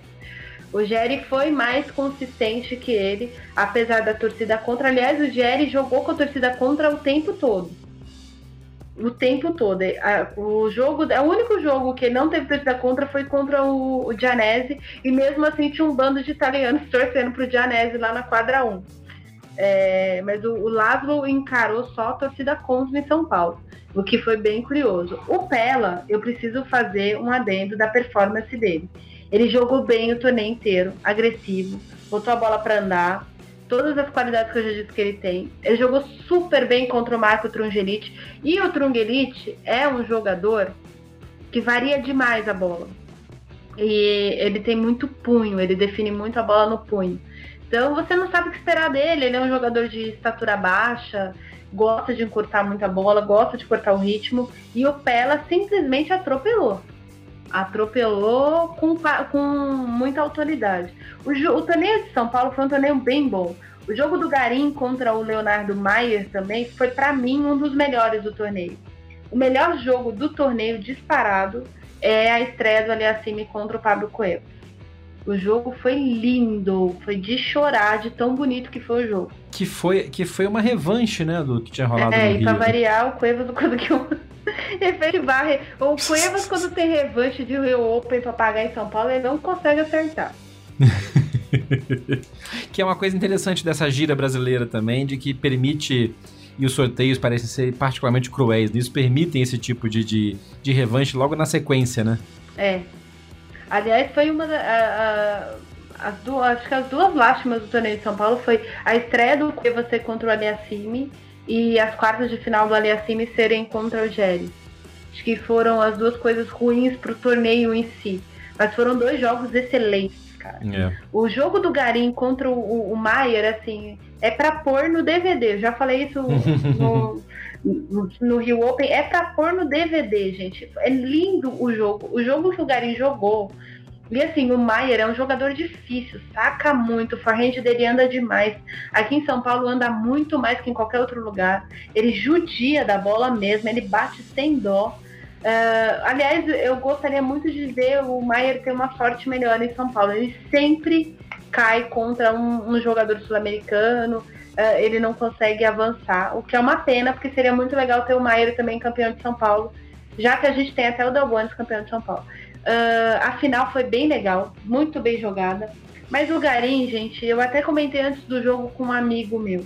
O Garim já estava morto. Ele deu uma entrevista pra gente da, da semifinal e ele nem sofreu tanto assim na semifinal. É porque acho que pesou, pesou o, o, excesso de jogos em duas semanas, que ele foi longe nos dois torneios, né? Sim. E o jogo, o, o jogo que matou ele, com certeza absoluta, foi o jogo do Maier. Mas, por exemplo, Pedro Souza, aquele que perdeu do Monteiro, uh, deu muito trabalho pro Garim. É, eu vi esse jogo também. E como o Pedro é um jogador que varia a bola bastante, ou como diria o outro, vareia a bola. Vareia. Assim como o Garim assim como o Garen faz, é, foi um jogo de, de bastante estratégia, de entender a distância do adversário para a linha de base. Então foi um jogo que exigiu muito do físico do Garim também. E aí o menino chegou meio morto, então tanto é que no, no segundo set do, da final estava nitidamente assim no coração, na tentativa. Ele estava cansado, enquanto o Pela estava quicando, e ele estava quicando mesmo. Ele saía de quadra, ele saiu da, da quadra os últimos dois jogos dele antes da final, é como se suado, óbvio, é, muito cansado fisicamente, mas assim, sem demonstrar nenhum cansaço. Dos brasileiros, palmas para o Sakamoto que furou o quali, né? Mas é, o Sakamoto conseguiu. Aliás, um adendo. Falei em estreias, esqueci de citar Taro Daniel e Marco Trungelite. Que jogo legal, cara. Gostei Boa, eu queria até falar disso também. Foi bom o jogo e que legal ver o Trungelite jogando bem, né? Depois do estresse, depois da coisa que, que provocou a decisão dele, da, a, toda a repercussão do que rolou na Argentina. Até você estava comentando comigo fora do ar, Nani, parece que rolou uma. Teve uma pergunta que você fez para um dos argentinos que foi contra a posição do Trungelite é, naquele dia, naquele momento, e que. Como é que tá essa situação entre os argentinos ainda hoje? É, tá, na verdade, assim, o tênis argentino tá agora tá dividido em panelas, né? Uh, tem gente que acha que o Trungelite. É o caso, eu, eu tava citando o Pella. O Pella é muito amigo do Nicolas Kicker, e isso é público notório conhecido de todo mundo. E ele acha, ele acha que se criou uma redoma, um exagero em cima do que o Trungelite fez. Tanto por parte do próprio Trungelite quanto por parte de todo mundo. Ele acha que as pessoas deviam parar de falar disso, porque ele também é amigo pessoal do Federico Coria. Os dois, o Coria já pagou pelo que tinha que pagar, o Kicker tá pagando, o Kicker vai ficar dois anos fora, né? E ele acha que, que tá tudo bem, assim, as pessoas deviam parar de falar disso, as pessoas deviam parar de dar atenção para esse tema, porque quem, quem cumpriu que paga. É, e não é simples assim. Eu acho que não é simples assim, mas é o ponto de vista dele. Eu entendo que ele tenha que defender os amigos. Uh, eu não sou, eu sou, eu sou muito amiga dos meus amigos e é exatamente por ser muito amiga dos meus amigos que se algum deles fizesse o que o Kicker fez, eu diria é um grandíssimo filho da puta, desonesto, não devia ter feito isso. Mas desculpem pelo palavrão. Uh, O, mas ele disse que ele concorda que o Trungelite fez a coisa certa. Ele falou, ele fez o que é direito de se fazer, é o que se manda fazer, antes de mais nada, e é o correto a fazer. Mas é aquela história, ele sabe que o outro foi correto, mas ele não quer também ser traíra uh, a ponto de qualquer coisa. Eu teria dito na cara dos meus amigos que eles estavam errados e pronto. Se quisessem ficar de é. cara comigo, problema deles. Aí já é outra coisa. Uh, mas enfim, eu fiquei muito feliz. Eu conversei com o Marco depois da vitória do, do contar Daniel, tanto na coletiva quanto por fora. Ele estava muito aliviado. É, e, e, eu fiquei feliz, porque é realmente muito difícil encarar. Como o Pela disse, é, nenhuma pessoa devia se sentir pressionada por agir da forma correta. O Pela disse isso, inclusive, uh, a respeito do Trungerite. Ele falou que nenhuma, independente de ser tenista ou não, nenhuma pessoa devia ser pressionada, se sentir agredida por, por ter agido de qualquer maneira e principalmente se agiu da maneira correta. E eu fico com essa frase do Pela, que é a parte mais importante da fala dele. Mas, enfim, foi muito legal vê-lo. Uh, ele, na segunda rodada, ele já deu uma. Ele ganhou. Aliás, ele ganhou muito bem do Thiago Wilde, né? Ele, ele foi soberano ganhou. ao Thiago. Foi. Ele foi bem foi soberano. Foi usou os erros que o, que o Thiago comete e usou os erros no ponto forte do Thiago também, né? Que é uma coisa Sim. que marca a diferença do que o Thiago faz, por exemplo, pro Kyrgios que comete os erros e, quando perguntado, admite até fala, faz análise do que acontece ou não, né? Exatamente. É, é, é, a, grande, é a grande diferença entre você estar ofendido por um erro que você cometeu, entre você explicar por que, que você tomou aquela decisão. Porque às vezes parece um erro para outra pessoa, mas na sua cabeça é a decisão mais correta. E aí cabe você simplesmente explicar. Se estão te perguntando é porque querem saber. Quando alguém não pergunta, a pessoa afirma, ela não está querendo saber seu ponto de vista, ela só está afirmando. Né? Então a gente precisa entender esse tipo de diferença. O jornalista não afirma nada, ele só pergunta. Eu queria só usar esse trecho que você falou agora para encerrar esse bloco, explicando e pedindo desculpas aos nossos ouvintes do porquê que eu, Jeff, não estava no Brasil Open. Eu cubro tênis, assim como a Mariane, há muitos e muitos anos. Eu conheço toda a equipe que trabalha no Brasil Open há muitos anos, tendo inclusive trabalhado na equipe de assessoria do primeiro, do segundo, do terceiro, do quarto Brasil Open, lá na Costa do Sauípe, em 2001. E aí, esse ano eu mandei o pedido de credenciamento no prazo, é, recebi a confirmação de que o pedido estava sendo analisado e depois não recebi mais nada em e-mail, mais nada em comunicação. Como todo ano a gente nunca recebe a confirmação, chega lá na hora e pega a credencial e entra. E eu cheguei para pegar minha credencial no primeiro dia de jogos, recebi a minha credencial e subi para a sala de imprensa. E aí, alguns minutos depois, o Ceará, que é o, o, o cara que trabalha na, na, produção já há muitos anos dos eventos da COC e outros eventos de tênis, que a gente se conhece há muitos anos, me chamou muito sem jeito. Falou, Jeff, eu preciso pegar a sua credencial de volta porque o seu credenciamento não tinha sido aprovado e eu não sabia e eu fiz a credencial porque, obviamente, você está aqui sempre, não tinha nem por que não ter sido aprovado. E aí eu foi muito chateado, eu tava já conversando com a Ariane, planejando a cobertura durante a semana, gente queria fazer algumas coisas externas, uma coisa diferenciada. O mote do, do podcast é o podcast que vai além das quadras. E a hora de ver essas coisas é num torneio na, na, na casa da gente, poder ver, poder pegar detalhes, trazer para vocês os ouvintes informações e sonoras exclusivas e coisas desse tipo. E aí eu fiquei muito chateado, porque aí eu fui atrás da, da, da coordenadora de, de assessoria de imprensa do Brasil Open, que é uma pessoa com quem eu trabalhei durante muitos anos, conheço pessoalmente, sou amigo dela, do marido, enfim. E aí eu, eu recebi a informação de que, infelizmente, eles não dão credenciamento para podcasts. Isso foi muito chato, inclusive a, a, própria, a Nani também já comentou comigo que no decorrer do, do, do, do torneio, o, o, esse assessor de imprensa da, da ATP que estava lá cuidando, que foi pedir desculpa a ela por causa da atitude do. do, do do Wild, é, até perguntou por que, que o apresentador do podcast para o qual ela cobre também não estava lá. E aí ela falou que rolou isso, ele ficou meio surpreso, porque no torneio de Nova York, por exemplo, tem podcast que cobre e fica, e são os caras que mais ficam procurando coisas, gerando conteúdo lá. Então, assim, foi uma coisa muito chata. A gente, a gente fez um protesto formal, não só eu, como a, a Radiofobia Podcast Network, do qual a gente pertence, e estamos esperando uma, uma, uma, declaração até da ABPOR, da Associação Brasileira de Podcasters, porque a alegação de que podcast não é veículo que mereça credenciamento para um torneio desse é muito triste pra gente e para quem nos ouve. Eu queria agradecer a solidariedade de vários e vários ouvintes que mandaram mensagem pra gente nas redes sociais, que procuraram a Nani no ginásio do Ibirapuera para comentar, puto, que chato, que, que legal te ver aqui, que pena que o Jeff não pode estar e tal. Assim, foi uma situação muito complicada, muito chata, que a gente espera que não se repita e que não vai segurar a gente. A gente conseguiu fazer a cobertura de outras maneiras. Eu fiquei assistindo pela Tênis TV aqui que eu tenho, pelos canais brasileiros que passaram. A gente ficou se falando direto, mas realmente foi uma situação muito constrangedora e muito chata que eu espero que não se repita e que não aconteça em outros lugares do mundo. Eu tenho credenciamento para outros torneios do mundo e que tem menor problema para isso.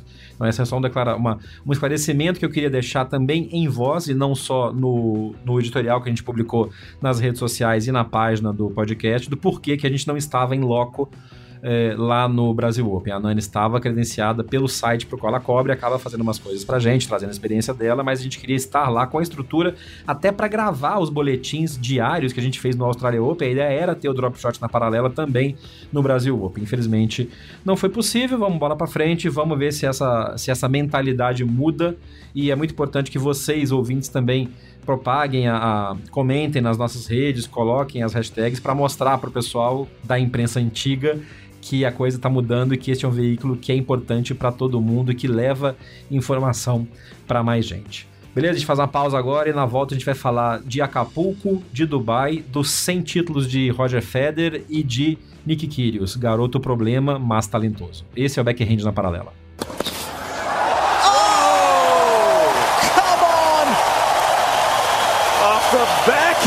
Estamos de volta agora para falar dos dois grandes marcos que aconteceram na história do tênis nessa semana. Um é o centésimo título do Roger Federer, que finalmente conseguiu essa marca. Tava, tinha gente pensando que podia ser na Austrália, acabou não sendo, e ele, tá, tava, ele tava também perseguindo essa marca, tava muito claro, até na maneira como rolou a comemoração, um monte de coisa já pré-preparada, camiseta, logos, Cambau A4. E a campanha histórica, performática e polêmica, controversa de Nick Kyrgios no, no ATP de Acapulco, em que ele venceu três top 10, um campeão de Grand Slam, levantou o título e mandou um cala-boca geral pra galera. Dessa vez com razão, porque o homem jogou pra caramba. Não, vamos começar falando do veinho pra depois falar do novinho? Hum. Roger Federer me pareceu, no decorrer do torneio de Dubai, não sei se você lembra que eu comentei algumas edições para trás, na virada do ano, hum. que tem alguns torneios que o Federer vai e que ele deixa a barba crescer, ele põe uma cara meio, meio de mal. Acontece muito em Cincinnati isso, porque até porque ele tem um acordo com a Gillette, então sempre no final do torneio ele raspa a barba usando a Gillette da, da vez e tal, daquelas coisas de marketing meio bizarras e que a gente só entende quando vê.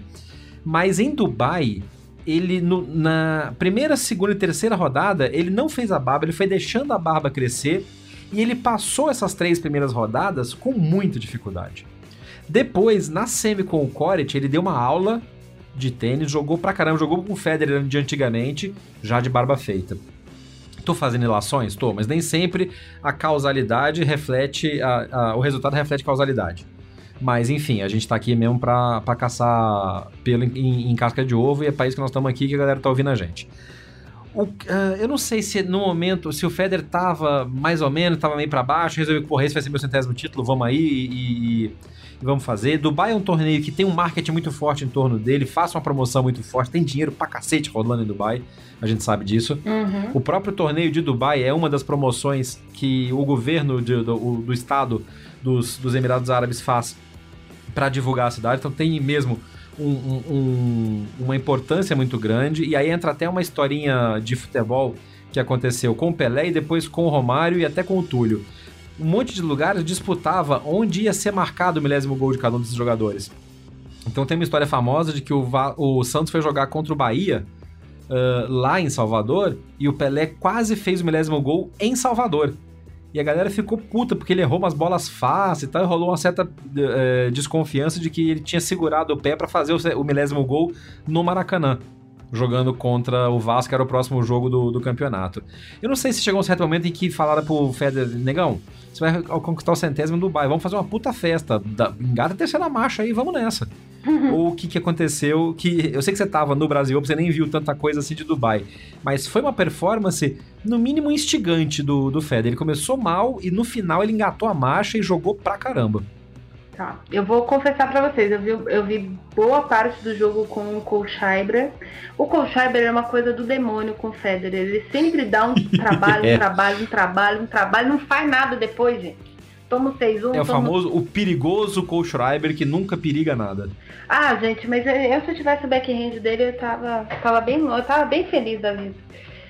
Enfim, ah, tendo dito, e todo mundo já reparou que eu gosto de um backhand de uma mão, né, gente? Eu gosto mesmo do negócio. Não Do à toa bem o comentarista do backhand na paralela que o nosso GIF principal é o backhand de uma mão sempre. Sempre. Mas é, eu sou aquela pessoa que gosta do backhand de uma mão, mas não fica. Todo mundo baba ovo do Gasquet e do, do Vavrinka. Acho do Vavrinka espetacular, o do Gasquet também é ótimo, mas o do Colchaiber pra mim é melhor do que o do Gasquet, por exemplo. Mas aí é outra história. polêmica! É. Ah, polêmica. Gente, o Gasquet é muito marketing, viu? Coitado. Não, não por, por causa dele, por causa do que as pessoas fazem em torno dele, tá? É, vamos deixar de is. Eu vi esse jogo, mas voltando aqui na chave, eu vi esse jogo, eu vi o jogo do Verdasco. Verdasco, Verdasco, Verdasco. Você até ganha esse jogo, né, Verdasco? Não, o Verdasco tava com o jogo na mão, vamos combinar. Foi um dos jogos que eu gente. achei que a vaca tinha ido pro brejo, do, pro, pro desertinho lá. Ai, Fernando, ai, Fernando, pelo amor de Deus, você vai ser pai, criatura. Nunca vai aprender. é, o jogo com o Fuxovic, eu só vi highlights e não me surpreendeu em nada do que eu vi nos highlights. Então, tá tudo certo. O do Koret também. Mas então, mas Ah. o do, o do Fuxovic eu vi o jogo todo e foi, foi mais perto do que o highlights mostra. O É? Federer teve, assim, na hora que precisou, e aí que eu- quando eu falo que o Federer engatou a terceira marcha, ele foi, porque ele tem essa reserva técnica lá dentro, ao contrário dos Wilde da vida, dos Monteiro da vida, que não consegue fazer uma coisa separada, o, o veinho tem plano B, C, D, até plano Z. É. Contra o Fuxovic, ele viu a vaquinha deitando no deserto, na areia do deserto, e ele tirou uns lances, principalmente aquele saque que ele faz, que até o, o- eu comento sempre com o Guilherme do, da revista Tênis, que ele tem umas coisas na manga. O saque que ele tira e os drop shots que ele faz na hora que a coisa tá apertando, tiram qualquer um do sério. No tie break do primeiro set, o Federer fez umas dessas e tirou o quebrou a concentração do Fuxovic na hora que precisava. Uhum. E depois, no segundo set, também ele tomou uma quebra e depois ele recuperou, passou a quebra acima e atropelou, só engatando uma marcha a mais. Então o highlight, ah, nesse ponto, eu acho que foi um pouco menos realista do que aconteceu de verdade, que foi mais perigoso pro Federer do que poderia ter sido. Agora, contra o Core- o Koret foi absurdo, ele deu uma aula de tênis. Ah, botou no bolso, rapaz. velho. Aliás, botou no bolso. é, eu só vi. Eu não vi a final do Titipas. Porém, o Titipas chegou ali na final com um duelo de três horas contra o Gael. E foi um jogaço de tênis, Gael. Foi um e jogaço, foi um jogaço. Foi Eu fiquei um- triste do Gael não ter passado. Eu queria muito o Gael na final com o Federer, ia ser espetacular. É, eu, eu, eu gostei muito desse jogo. Eu não vi os outros. O único jogo do Monfils que eu vi no torneio, além desse com Titipas, aliás, teve um, um dos sets eu não vi porque eu estava no caminho do segundo set. Ah, aliás, mentira. O terceiro set, o, o o meio do terceiro set eu não vi porque eu estava a caminho do Ibirapuera. É, eu Num vi... trânsito do cão, né? Exata, ah, obrigada, São Paulo. Isso porque eu peguei metrô pra encostar minhas coisas. O- eu vi o jogo do Gael com o Marcos Bagdatis, por motivos de Marcos Bagdatis. Ah, eu vi em VT. é, na hora que eu tava voltando do, do Ibirapuera, inclusive eu assisti esse jogo lá, todinho. É muito, muito bom o jogo que o Gael fez. É, é que assim, o Bagdatis tá acabando também. Mas o Bagdatis é um jogador que dá muito trabalho, ainda mais um jogador tipo o Mofis. E ele tava jogando super bem. Então o Titipa chegou morto. Ah, o Federer fez 6-4, 6-4, eu não vi o jogo, só vi os melhores momentos. Mereceu, mereceu, mereceu sim. Mas ele passou sufoco com o Colchaibre, se bem que isso não é normal. E passou sufoco com o Verdasco, cara. Com o Verdasco ele passou muito Então, sufoco. mas a final, por exemplo, e, e, tinha todo aquele peso, porque o Tsitsipas tinha ganho o último jogo no Australia Open, Next Gen, jogando bem e tal, parará. O Federer quebrou o, primeiro, o saque dele no primeiro game, beijo, abraço. O jogo acabou ali. É. O jogo acabou no primeiro game do primeiro set, quando o Federer quebrou o cara, falou, moleque, sossega a periquita aí, porque quem tá aqui é o veinho, eu vou faturar o 100, vou levantar o troféu com o meu símbolo que parece o logo do Omo, uhum. pra quem não viu. O 100 que eles botaram é igualzinho o logo, a, a fonte que o Omo usa. É, mas ele segurou o Tsitsipas ali logo no primeiro, não vem não. Aí no segundo set o Tsitsipas tentou dar uma levantadinha, o Federer já deu logo um cala-boca no moleque e foi um 6-4, 6-4 bem tranquilo. Agora, acho que vale mesmo a situação que você fez do Monfils. Como tá jogando o francês? Puta, é, lá vem aquele velho papinho, ah, nova esperança francesa para Roland Garros. Mas eu acho que, sinceramente, eu acho que o namoro do Gael tá fazendo tão bem para ele, tão, ele tá tão feliz. E ele tá batendo bola com as Vitolina, tá fazendo troca de, de. tá fazendo treino junto com ela sempre. Ele, ele tá feliz, ele tá jogando alegre, tá, tá obviamente faz as monfizadas dele, os, os, os, os voadores, as olhadas sem olhar, mas ele tá jogando sério. Ele tá jogando sério e tá jogando tático.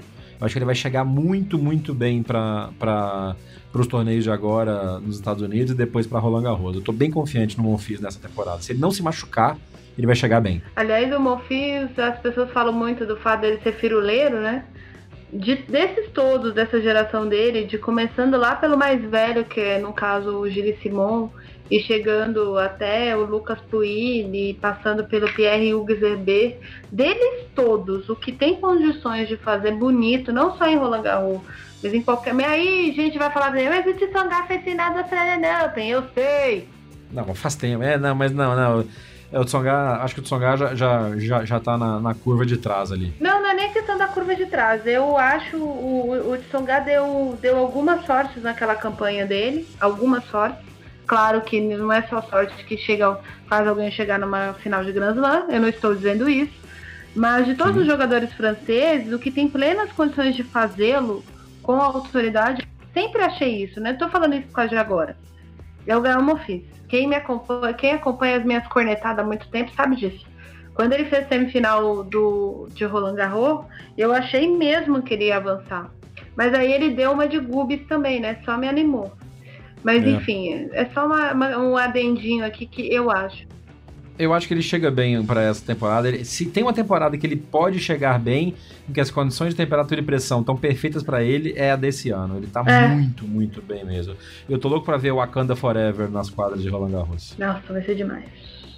Bom, então a gente chega agora no grande, no, no grande destaque tenístico da semana, que foi o torneio de Acapulco para começar, que baita torneio, gente. Que, que chave legal, que jogos bacana.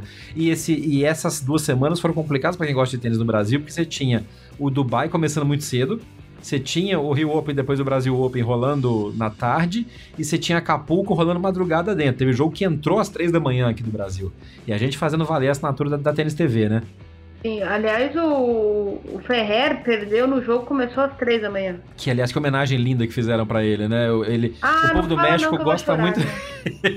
o povo do México gosta muito dele. E esse era uma parada, era uma parada esperada na, na Ferrer Farewell Tour 2019, né? É, eu tô decepcionado com esse Farewell Tour aí, pelo amor de Deus. É farewell tour, não é conquistar títulos tour, não é sair por cima. O cara tá acabando, vai perder primeira e segunda rodada mesmo, já deixa a festa eu pronta. Sei, velho, mas eh, deixa eu te falar um negócio. A gente se prepara, a gente, a gente acompanha tênis, a gente já se retirou do esporte, diga-se de passagem, mas a gente não tá preparado. Eu nunca tô preparado. Eu achei legal. Pra ninguém, não, cara. Eu chorei. Eu chorei na despedida do Michel André, é, é verdade, aí é meio pouco. Não, mas eu gosto. Por exemplo, eu gostei do Ferrer ter ganho o primeiro jogo, não ter perdido a primeira rodada, até porque o Tennis Sandring é um babaca. Uhum. Então não merecia ter sido a despedida contra ele. Trampeiro do caramba. Mas eu gostei de ter sido contra o Zverev, com um tie-break disputado, com saindo com dignidade, jogando bem ainda, mostrando o talento que o Ferrer tem. E que festa linda que fizeram pra ele. Eu só vi na outra manhã, porque claramente eu tava dormindo, porque já era 5 da manhã, essa caceta, né? É, eu também só vi porque me mandaram, uh, me mandaram tudo, né? O jogo e me mandaram um vídeo que foi muito lindo, os mariachis cantando, ah, gente, e levaram a Marta, inclusive pra, a Marta, esposa do Davi, para fazer parte do, da, da, homenagem. O Davi é. não aguentou a onda, chorou, lá em, Acap lá em Auckland ele segurou a onda, aqui não. É. Aliás, ele não segura onda nem, nem em Acapulco e nem, nem, em Buenos Aires, né? Nem em Buenos Aires, é. é. Não, mas também em Buenos Aires, cara, tava todos os amigos dele ali. Não tinha nem como não segurar, segurar onda. E ali. calma que vai piorar, né? Porque quando chegar os torneios na Europa e ele entrar em Madrid, vai ser uma merda. Não. Vai chorar, vai desidratar de tanto chorar. É, então tem que tomar bastante água pra ter lágrima, porque, gente, eu já chorei nas três. Eu tô, eu tô bem. É que pra quem me conhece, sabe o quanto eu gosto do Davi Ferreira. É, é, eu até brinquei com o assessor, o assessor de empresa do TP brincou comigo, Ariane, escreva mais sobre forehands e backhands. A gente tava brincando, porque eu tava fazendo pauta sobre outras coisas, e eu disse pra ele, o tênis é muito mais que forehands e backhands. É óbvio que ele concorda comigo, a gente tava brincando um com o outro. E o Ferreira é exatamente isso, o Ferreira é muito mais que forehand e backhand. E ele é uma lição, ele é uma lição de moral para todo mundo, assim, para qualquer um. Foi legal ele ter pedido do Zverev, porque o primeiro grande top que o Zverev topou no circuito profissional foi o Ferrer. E o Ferrer teve um respeito gigantesco de não humilhar o moleque em, Hamburgo, dentro da casa dele, na cidade natal dele. É, o Ferrer, quando o Ferrer viu que dava para atropelar, o Ferrer inclusive encurtou o braço num 6-2 ali. Eu lembro bem desse jogo, todo mundo super empolgado. Primeira, primeiro torneio ATP da carreira do Zverev, o Zverev jogando bem, semifinal de Hamburgo e o Ferrer chegou lá e falou: Não, amigo, deixa eu te contar um negócio, a coisa que Não é assim que brinca, não. É, vamos, vamos brincar, mas vamos brincar direito. E deu, deu super certo, ele foi super respeitoso com o garoto. Aliás, ele é sempre muito respeitoso. E é de gente assim que a gente precisa no tênis mundial, né? Então, é. infelizmente, o, eu acho que o Ferrer, de, dessa geração toda, todo mundo fala muito da falta que o Federer vai fazer e realmente vai fazer, o Nadal vai fazer muita falta, mas o Ferrer também vai fazer muita falta. E é uma lástima mesmo, de verdade, que ele tenha que acabar como todo mundo acaba um dia. E eu fico até meio. Ah, eu realmente não tô preparada para isso, não. Bom, vamos tocar falando do torneio então, porque a despedida foi legal. O Zverev ganhou do, do Ferrer, depois ganhou do Deminauro que de novo também não acabou não, não correspondendo ao que se esperava dele. Tomou uma, um 6-4, 6-4 do Zverev padrãozinho ali, só que precisava. Depois a surpresa Cameron Norrie, que chegou numa, num lado da chave que estava morto, porque para variar o Tiafoe não fez nada. e o Schwartzman também chegou baleado e perdeu do Norrie.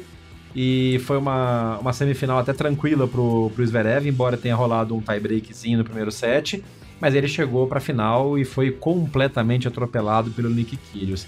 E aí a gente precisa falar da campanha do Kyrgios, mas antes eu quero falar do Vavrinka, que jogou bem e tá vindo bem também nessa temporada, tá fazendo bons resultados, resultados consistentes, jogou bem em Acapulco também. Uma dó que o Del Potro não pôde jogar porque sentiu o joelho e uhum. também já saiu de Miami também, tá feia a coisa pro grandão. É, mas o Vavrinka jogou bem, o Isner jogou bem, num, já num terreno que ele gosta mais, a quadra rápida, sacando pra caramba, mas depois foi atropelado. O Kyrgios derrotou simplesmente Rafael Nadal, que num jogo absurdo, absurdo, e esse jogo eu quero falar mais em detalhe, mas eu também não quero me alongar demais analisando chave, mas ele ganhou do Nadal, ganhou do Vavrinka, ganhou do John Isner e depois ganhou do Zverev na final. É... Foi uma campanha monstruosa do Kyrgios, que quase não aconteceu. É por isso que eu quero falar do jogo do Nadal. Por quê? No primeiro set do jogo Kyrgios e Nadal, que era a segunda rodada de, de cada um, é, porque o Kyrgios tinha ganhado do Andrea Sepp muito facilmente, e o Nadal tinha ganhado do Misha Zverev, né, normal. Hum. E aí, na primeira, na primeiro set do jogo contra o Nadal, o Kyrgios sentiu e chegou a cogitar de abandonar o jogo. Primeiro, ainda bem que não era o, o Laiane na cadeira. Começa por aí, né? Senão ia ter papinho. E aí, é... eu não sei exatamente o que, que rolou na cabeça do, do, do Kyrios, porque ninguém sabe o que rola na cabeça do Kyrios, mas ele voltou jogando naquelas de, ah, vou voltar só pra voltar, vou, vou jogar solto, jogar batendo e tal. E ele começou a jogar um tênis de primeira em que ele surpreendeu o Nadal. Muita gente se pegou só no lance final em que ele sacou por baixo, do tie-break, do terceiro set, que teve umas coisas mais exóticas, mas o Kyrgios voltou jogando, dando aquelas pancadas de forehand que ele dá, que ninguém entende que cato ele faz, que ele bate flat e a bola sai a um torpedo a 835 km por hora, em média. É... ele jogou muito, ele jogou muito. E ele surpreendeu o Nadal variando tática. E aí eu volto ao que a gente já comentou no bloco anterior sobre jogadores que têm talento e que não sabem lidar com ele e que depois não aguentam perguntas sobre isso. O Kyrgios, sim, variou o jogo de acordo com o que o Nadal não gostava começou a usar o que seria negativo em forma positiva para ele e culminou num saque por baixo que o Kyrgios deu, e que eu tô colocando o GIF, todo mundo já viu, mas vou colocar de novo o GIF desse saque por baixo, surpreendeu não só Nadal, como o diretor de câmera da transmissão, que não pegou o que tinha acontecido. A câmera tava no nada, de repente o Nadal corre para frente, e aí só no replay que você entende que o Kyrgios sacou por baixo. Porque o Nadal tava recebendo o saque do Kyrgios, que é uma porrada, praticamente do lado do juiz de linha. Então ele estava 3, 4 metros atrás da linha de base da quadra. Se você dá um saque, qualquer um que joga torneio amador sabe que se o cara recebe muito atrás, você encurta o saque para pegar o cara de surpresa. E depois um monte de gente vai perguntar, e até o próprio Federer foi perguntado sobre isso, ele falou, cara, deveria usar mais saques desse tipo para surpreender um cara que recebe a bola lá na quadra 3. Então assim, o Kyrgios tem talento, é louco, mas ele sabe usar o talento dele. E a campanha dele em Acapulco foi perfeita. E coitado de quem não aguenta esse tipo de personalidade no tênis, que no caso do Kyrgios é personalidade mesmo, né, Nani? Não é marrento só. Não. Porque ele mostrou e assim, o fato dele ter, no, no, final do jogo, que ele põe a mão na boca pedindo silêncio pra galera que tava vaiando ele loucamente, o cara incorpora o papel de bad boy de uma maneira absurda. E quando ele ganha, aí fica foda, porque não dá pra tirar a razão dele. Sim, mas é aí que tá. Tipo, as pessoas querem um monte de cópia do Federer jogando tênis, gente. Não, nem pode, porque até porque o que seria do, do, do Sampras se não tivesse o McEnroe fazendo a, a, contrapartida do louco? Ou do Connors? Ou do Sim, do Agassi? O Agassi. O, Sam, o, Sampras, o, Sampras, o Sampras e a parede inocuamente, em termos de comportamento, dava na mesma. ele era muito chato. Ele jogava muito, mas ele, ele era muito boring fora de quadra, é verdade. Sim, ele, é, ele era muito chato, assim. Não, não no sentido de, ah, não tem preço. Não, o, o Sampras, o Sampras, ele não rendia nada, ele não rendia entrevista, ele, ele não rendia.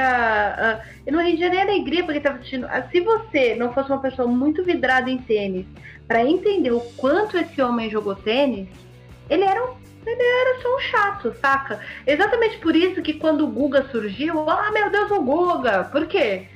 Porque tinha uma pessoa inóspita, no sentido de, de, de personalidade, porque é, é, o jeito dele, não tá errado ser assim, sabe? Não tá errado.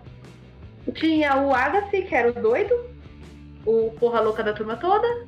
E aí a gente tinha o Courier, que era um pouco mais social ali e tal. E tinha um monte de nórdico chato pra caralho, né? Tinha o Edberg, tinha o Becker, tinha uma galera que era água de salsicha, né? É! O único doido dessa turma toda nem é tão doido. Ficou mais doido depois que aposentou, que é o Kafelnikov. Dali foi, ele perdeu a latinha mesmo, né? Pro outro lado depois. É, agora ele, ele tá completamente doido. Ele bate boca até com o presidente da república. Mas enfim, isso aí é outra história. Uh, então, tendo dito isso, assim, as pessoas querem que as pessoas sejam Nadal, as pessoas querem que as pessoas sejam Federer. Não! Deixa a gente, as pessoas serem as pessoas, sabe? Mesmo se você for um puto arrogante. Uh, e aí, é, só não precisa ser mal educado. Isso, né? mas esse é um eu ponto que, que eu acho que é importante reforçar de novo. O Kyrios, às vezes, Sim. é mal educado. Mas o Kyrios já aprendeu, ou está aprendendo de uma maneira muito forte, de que provocar a audiência, provocar até os jornalistas, bater boca. Ele bate boca com o Ben Rothenberg toda hora no, no, no, no comentário do Instagram. O Kyrios é um cara que sabe Ai. usar as novas mídias. Mas ele sabe o uhum. limite até onde ir depois ele pede desculpa, ele chama o cara, ele faz as pazes. O que ele fez em Acapulco foi vestir a carapuça do personagem e se retroalimentar da energia que a audiência estava dando, porque todo mundo estava apoiando, ou o Nadal, óbvio, ou depois o Vavrinka, ou até o próprio o próprio John Isner. Chegou um momento em que virou uma uma disputa de personalidade de quem vaiava mais o Kyrgios e que quanto mais o Kyrgios era vaiado, mais ele jogava. E o público começou a perceber isso e começou a entrar também na brincadeira do personagem e no final tava todo mundo ovacionando o cara. É, não, eu... É que assim, por exemplo, o pessoal pegou muito o fato dele ter sacado por baixo no tie break, no match point. E eu tava até recordando hoje, inclusive em conversa com o Pedro e a Camila do Raquete na mão eu vi o Cuevas fazer igualzinho, a mesma coisa no match point dele numa final de Brasil Open no, no Pinheiros 2015, 2016. Sim, gente contra o Papo Carreira Eu, eu tava lá. Eu tava lá, É. cara. E assim, o- você não viu o Pablo Carreiro Busta? Eu, eu, aliás, você não viu. Eu tava lá, eu conversei com ele. Ele não falou em momento nenhum, ah, me senti desrespeitado pelo Cueva. Tá na regra, faz parte. Entende? O Nadal só falou aquilo porque Sim. perdeu. Porque se não tivesse perdido, ele não tinha falado isso, não. E porque foi incitado também na, na, na coletiva depois, porque era o Kyrgios que tinha feito. E aí vem uma coisa que aí eu me deixa muito chateado por, por jornalistas fazerem isso, e a gente vê isso acontecendo direto no Brasil e fora, que é tirar a resposta do contexto. A resposta do Nadal naquela, naquela pergunta é mais completa, é assim, o Kyrgios tem um talento absurdo, ele tem uma. Ele é do jeito que ele é, mas de vez em quando ele dá uma exagerada e aí ele desrespeita um pouco o adversário, o público e parará por aí. Só tiraram essa parte do desrespeito ao adversário na hora de falar. E o Kyrgios entrou na pilha, respondeu o Nadal logo naquela mesma. na hora seguinte ali pelo Instagram, e o povo monta uma estrutura toda em cima disso. Até depois que acabou o torneio, no título, no, no site da ATP, tem uma entrevista com o Kyrgios falando: eu preciso ser mais disciplinado. Ele mesmo sabe disso. O cara não tem técnico. O Zverev, que aliás, um parênteses, precisamos de um DVD de melhores entrevistas do Zverev no final de, nas finais de torneios. O cara fala muita coisa, cara, é muito engraçado ver entrevista do Zverev na final de torneio. Ele fala sem, sem freio, sem dó. E aí na final de Acapulco ele comentou pro pro Kyrgios na hora do discurso dele. Essa hora eu deveria agradecer, mandar um abraço pro seu time na, no seu box. Eu nem sei quem são aqueles caras que estão lá, só tem maluco ali. Que o Kyrgios não tem técnico, ele leva os amigos dele, tem uns caras com cabelo pintado, camisa de basquete, tem rapper, que é a galera que dá energia pro Kyrgios. Eu não sei se vocês lembram que a gente comentou durante o Australia Open, num dos drop shots na paralela, que o Kyrgios virava para pro box dele e falava: "Vocês precisam falar comigo, me aplaudam". Você lembra disso, Nani? Sim. Ele vive Foi ele se ridículo, cara. retroalimenta. Foi, ele se retroalimenta disso. E os caras estavam fazendo isso em Acapulco, levantavam, batia a palma pra louco dançar, literalmente. Mas os caras estão lá pra isso, né? A gente tem que fazer isso. Então, É. assim, o Zverev chamou atenção pra isso. O Kyrgios não tem técnico. E ele tá fazendo isso tudo que ele tá fazendo. É talento na, na, na, na condição mais pura. E eu tenho muito medo, medo pelo lado positivo e negativo, do que vai acontecer e não é se, é quando o Kyrgios ganhar um Grand Slam. Galera, vai ser capa da Contigo três semanas seguidas. Aí é que tá. É, Às vezes a gente espera esse tipo de coisa dele e não vai ser, sabe? É, por exemplo, nesse quesito de. Eu, eu até tava lendo, alguém escreveu, eu não lembro quem que foi que escreveu, me perdoem, não lembro nem que língua que foi. Eu mal tô sabendo falar português agora. Alguém tava escrevendo que se o Kyrgios ganhar um Grand Slam, vai comer todo mundo. Ai, que horror. É, é, o termo era exatamente isso. Eu falei, não vai. Porque. Não vai, não vai. O cara conseguiu perder três, quatro, quatro ou cinco semanas consecutivas de primeira rodada. Aí perguntaram pra ele, você tá com lesão? Ele, não, minha namorada terminou comigo. Porra, foda. Então, assim, Mas ele é um uma- tipo de. Ele, ele tem uma personalidade e as pessoas fantasiam a respeito do- das características dele. É, a mesma coisa acontece com os Zverev, as pessoas a- acontece, tem acontecido bastante com Titipas, ah, porque são meninos mais. ah, como é que eu vou dizer? São meninos Eles mais abertos, né? mais, mais digitais. Ele, diferente do Chapovalov, por exemplo, que a relação dele com, com mídia social tá, mudou muito desde que ele deu aquela bolada no árbitro francês que me fugiu o nome É. agora. Mas não é, É. o caso agora, não lembrar o nome do rapaz. Mas o Chapovalov, exatamente pela reação que o mundo teve em relação a ele, é, e eu no lugar dele, eu ficaria com bastante medo também. E ele Uhum. tem 20 anos, de 19 anos. A gente não pode exigir muito de uma criança de 19 anos. Eu, com 19 anos, mal tava peitando o mundo, eu vou querer que o Zverev, o, o Chapovalov peite? Então, É. eu acho que as pessoas, elas exploram demais coisas de menos, entende? O que, que é Mas é o importante mundo que tá mudando em volta, né, Nani? Porque tem, tem uma coisa que se espera dos influenciadores. Por exemplo, eu tava esperando uma deixa pra falar disso, que bom que você falou. O Tsitsipas tem feito uma coisa nos torneios que tá ficando feio. Que é o seguinte, ele, no- ele fez isso no meio de um ponto, 30-40, ele sentou, chamou, pediu o árbitro licença, sentou na cadeira, abriu a bag Wilson dele, hashtag tinha Wilson, aí ele levantou um saquinho da Adidas, hashtag Adidas Tênis, tirou o pé esquerdo do tênis que ele usa, que é o, o Ultra Boost Parsley, que é a coleção nova, trocou só o pé esquerdo do tênis, guardou o outro pé que ele tinha tirado, do tênis tirado do pé, no saquinho de novo, botou de volta na bag e levantou para jogar o 30-40. Ok, isso te, poderia ter acontecido porque arrebentou o, arrebentou o cadarço do tênis.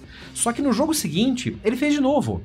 No par, no, no, no, no game par, que não para, ele pediu licença, foi lá na bag, sentou, trocou de novo o pé esquerdo do tênis, com o mesmo ritual de abrir a bag com cuidado, esperando a câmera filmar, levantar e tal.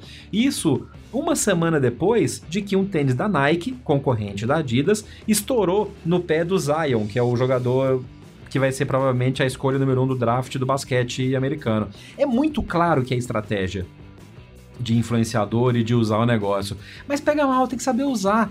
O, o por exemplo, até pouco tempo atrás, tinha aquela coisa de chegar na quadra com um tênis de basquete, tirar o tênis de basquete da Nike, deixar em cima da, da, do sofá onde fica a bag dele, botar o tênis de jogar tênis e ir pra quadra. E o tênis ficava parado ali, o de basquete, cano alto, gigantesco, ficava parado lá da bag dele, e toda vez que ele sentava na troca de lado, ele mexia no tênis, o que obviamente levava a câmera a mostrar o tênis para ele. Isso é marketing de guerrilha da forma mais pura que existe, mas ao mesmo tempo da forma mais assintosa, não é surpresa para ninguém mais. O Pelé fez isso na final da Copa de 70, história do tio Jeff. É, na final da Copa de 70, no minuto que ia começar o jogo, Brasil e Itália, o Pelé abaixou e foi amarrar a chuteira dele. E aí, na época, ninguém sabia como é que era isso, a TV deu um zoom pra entender porque o Pelé tava se abaixando antes de começar o jogo e deu um puta close na chuteira Puma que o Pelé tava usando. Foi a primeira vez que rolou um marketing de guerrilha, de armadilha, assim, de ambush marketing num torneio desse. O que o Tsitsipas está fazendo é assintosamente uma ação de inserir uma marca que não é, que, no, uh, que não é patrocinadora para botar num, com mais airtime, diferente do que o, o Kiri estava fazendo, por exemplo. E isso é fruto de uma geração digital que trabalha com geração de conteúdo para Instagram, para influenciadores. É uma coisa ah, que mas... o mundo deles não sabe trabalhar ainda com isso. Tá, mas aí que tá. Eu estava falando, eu entendo até esses pontos de crítica, mas você acha mesmo que o menino que saiu da Grécia, que mal terminou o ensino médio, tem discernimento para entender o que ele tá fazendo, não é 100% cool? Não, não tem. Sabe? Não tem. Quem tem que ter discernimento disso é o agente dele. Que é quem tá provavelmente orientando a fazer isso.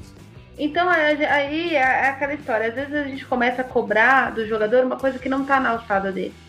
É, eu, durante o Brasil Open, eu conversei com muita gente que trabalha em bastidores para fazer matérias e tal. E, e aí eu tava conversando com um dos meninos aí do encordoamento, o Ricardo, e ele virou para mim e falou assim, o que mais acontece é ter um jogador que vem aqui e ele não entender o, como é o funcionamento do, do equipamento. Agora, Nossa. se eu fizer o encordoamento errado do jeito que ele me pediu, ele vai falar, eu quero tanto tal de peso, sei lá, 25 quilos. Uhum. E eu não fizer os 25, ou fizer os 25 com muita atenção, e aí no caso vai ficar mais pesado, ou fizer com menos atenção, ele vai bater lá, né? Ele vai voltar e falar assim, porra, você não fez o que eu queria. Mas ele sabe, se ele não. Se ele sabe as calibragens, é isso que ele sabe. Ele falou, tem jogador que nem a calibrar, ele fala mais ou menos em libras, ele fala polegada. Porque tem coisas, cara, que eles não precisam nem saber. Aí a pessoa que tá ouvindo a gente vai falar assim, tá, mas o cara é obrigado a saber que a raquete é a extensão do corpo dele. Não, gente, não é. É assim, o tênis é, é, é a mesma história, a história da. Eu já trabalhei com futebol e eu lembro de, de, um lançamento de uma, de uma chuteira da Nike que foi testada por vários jogadores e apenas um aceitou ser o garoto propaganda dela. E aí, quando eu fiquei sabendo dessa história, eu perguntei lá pra uma pessoa da Nike, mas por que, você sabe? Eu sei, a chuteira não ficou confortável no pé de nenhum dos outros. Olha. Então, tipo, não importa quanto a Nike paga. Aquela porcaria não tava servindo pros caras jogar bola. É, não, tem, tem, tem, tem, tem o caso do jogador, por exemplo, que pinta a raquete com a pintura da raquete sendo lançada agora, mas usa a mesma raquete há 30 anos e é, o cara comprou 80 raquetes na época e vai só trocando a pintura. Tem, eu, eu sei de história. Inclusive o Federer, antes de mudar para Pro Staff 97 agora, ele tinha a mesma raquete que foi atualizando a pintura três, quatro gerações seguidas. O Nadal, cara, o Nadal já, já, já dispensou contrato bilionário, não é nem milionário, da Red. Um contrato monstruoso da Wilson, por quê? Porque ele só sabe jogar de babolar. É. Ele, ele já tentou, gente. Não é questão de, ah, ele não. Ele tentou, ele já treinou. De vez em quando eles testam, tem lançamento, igual, por exemplo, agora que a Wilson vai, vai lançar uma raquete nova. A Wilson, se, se o Nadal ligar lá na Wilson da Espanha e falar, ô gente, vocês me mandam a raquete nova de vocês aqui pra eu, tre pra eu testar, a Wilson vai mandar. Mesmo sabendo. Não, eles pintam que... ela com babolá e ele usa. É. Exatamente, só que assim, todo mundo, o povo da Wilson lá já sabe que o Nadal não vai pegar com a raquete, porque é psicológico até o apego dele com a Bobolar. É. Do mesmo jeito que é psicológico o apego do, do Federer com o Wilson. Tem contrato, tem contrato, todo mundo ganhando, tá todo mundo ganhando. Mas assim, uh, então tem essas coisas, assim, que são muito. É, a gente tá querendo demais de pessoas. Que é igual, por exemplo, querer que eu, eu sei lá, eu faça foto e faça análise de marketing do veículo em que eu trabalho para vender anúncio. Não, gente, eu sou só a editora do conteúdo, sabe? É o que eu sei fazer, é o que eu estudei para fazer, é o que eu estou preparada para fazer. Se um dia eu fizer um curso e me preparar, não sei o que, beleza. A gente pode é, é, protestar posições de marketing dentro de quadra da Vera Zvonareva, que tem mestrado nessa área. Entendeu? Agora o Titipa, gente, o Titipa mal saiu da escola. Então eu entendo a crítica, é. eu entendo, mas quantas vezes a minha vida eu fico olhando o Nadal ganhar jogo, aí ir lá para pro, pro, pro bendito do banco, tirar a camiseta, botar o agasalho é. da Nike, pôr o relógio. O calor e... do cão.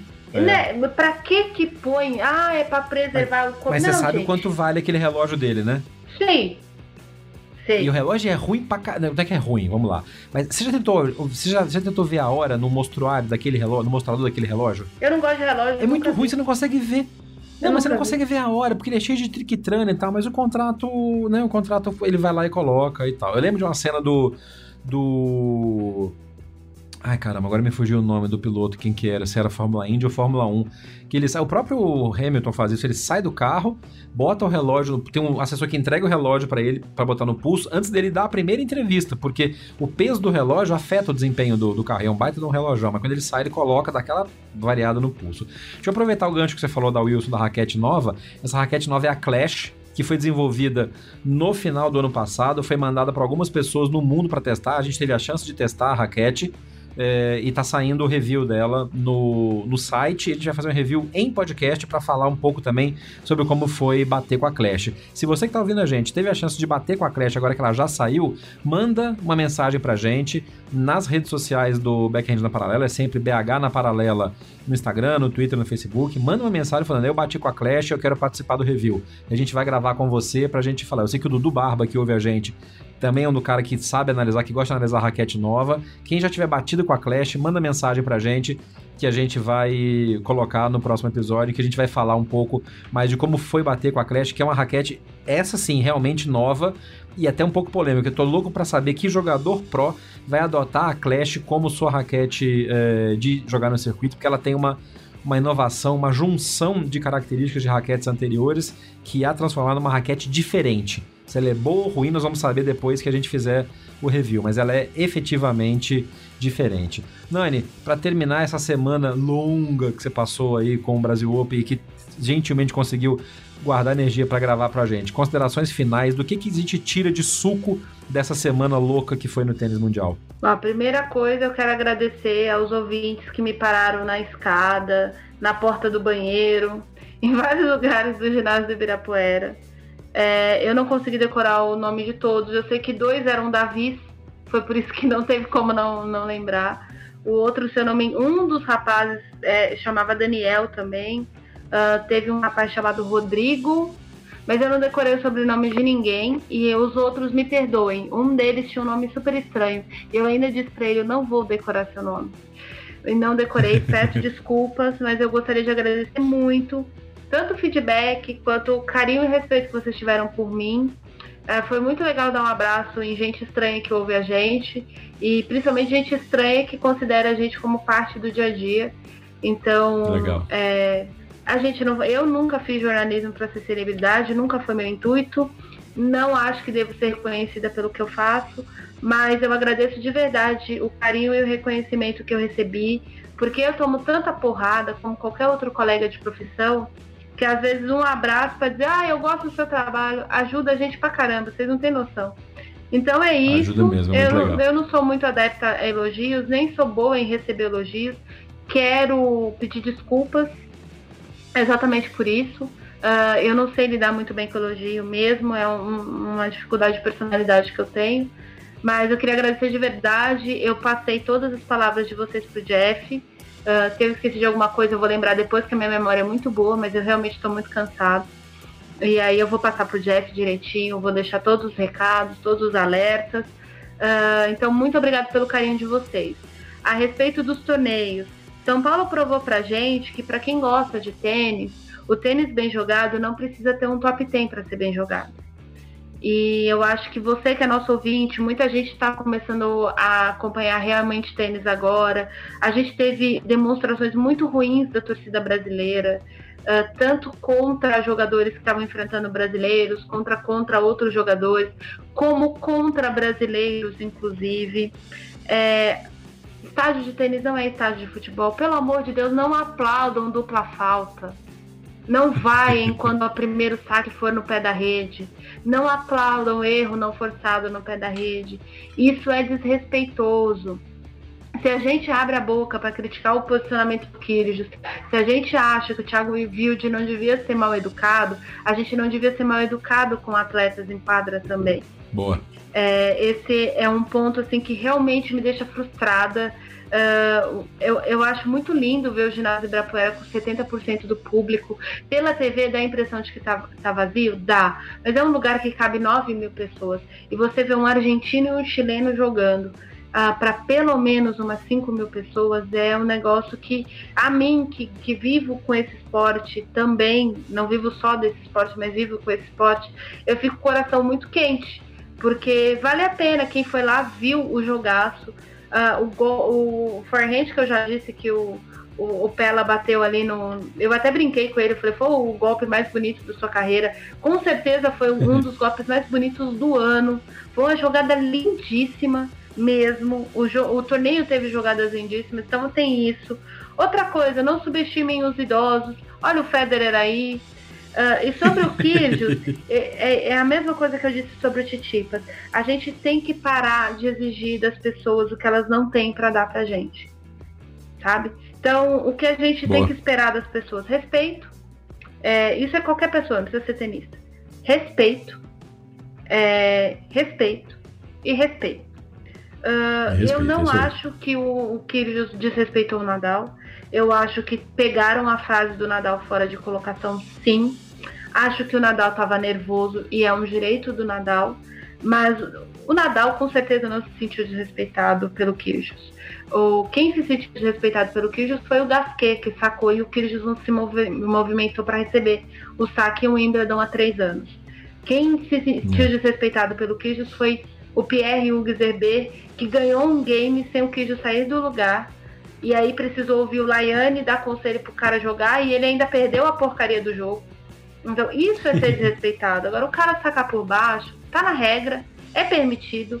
Uh, ninguém é obrigado a fazer tosse. Aliás, deviam ter ensinado isso pra Ana Ivanovic, porque o tosse dela era horrível. Uh, então é isso, gente. o que eu tô querendo dizer é o seguinte: vamos respeitar a, a, as pessoas, entendeu? Todas as pessoas, isso inclui os atletas. Vamos parar de exigir que o, o Zverev, com 21 anos, se comporte como Nadal com 32. O Nadal. Ou o Federer com quase 800. Exatamente. Então, assim, são, são pessoas diferentes, de culturas diferentes, de criações diferentes. Aliás, eu ainda não publiquei, eu tive uma conversa muito bonita com a Aliassime e ele disse que uma das coisas mais bonitas do tênis é a gente poder lidar com o diferente e aprender com ele. Ah, que legal. Então, eu acho que é, essa é a frase. Boa nota para encerrar. É exatamente isso. É isso, gente. Muito obrigada. Eu me estendi bastante. Me perdoem. Eu tô mentalmente muito cansada, então eu preciso falar muitas coisas para conseguir é, organizar as ideias. É, eu queria só aproveitar em cima do que você falou, da questão do público e do respeito, de coisa, de deixar um, um, um abraço e um, um agradecimento e um elogio público ao pessoal da academia da Play Tennis porque fizeram uma coisa muito legal. As academias, quando tem torneio em, em, em, São Paulo, no Rio, obviamente que todo mundo que trabalha com tênis conhece o pessoal, o promotor, então sempre rola ah, uns ingressos para aqui, os ingressos para lá.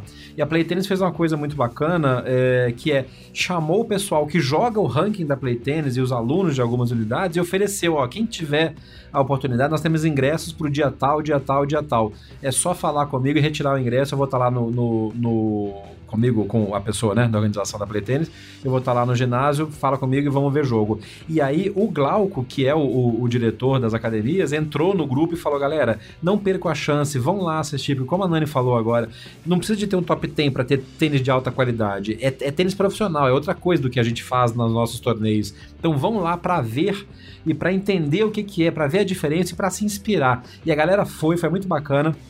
Até alguns desses que comentaram, conversaram com a Ariane no, no dia, foram, eram pessoas que da Play Tennis que ouvem a gente, que a gente conhece. É, então tiveram a chance de ver o torneio é, em, em, tempo real, de ver os jogadores ao vivo, assim como outros professores de tênis, como o Messias, uma galera muito bacana que vai para ver o torneio, que leva os alunos para assistir também, e que isso faz parte da educação dessas pessoas de, de, de, como ver o tênis e assistir tênis e se encantar cada vez mais por esse esporte. Fica também o nosso, o nosso cumprimento e o nosso alô para o pessoal da Play Tênis que levou os alunos, assim como outras academias levaram alunos para assistir o torneio também.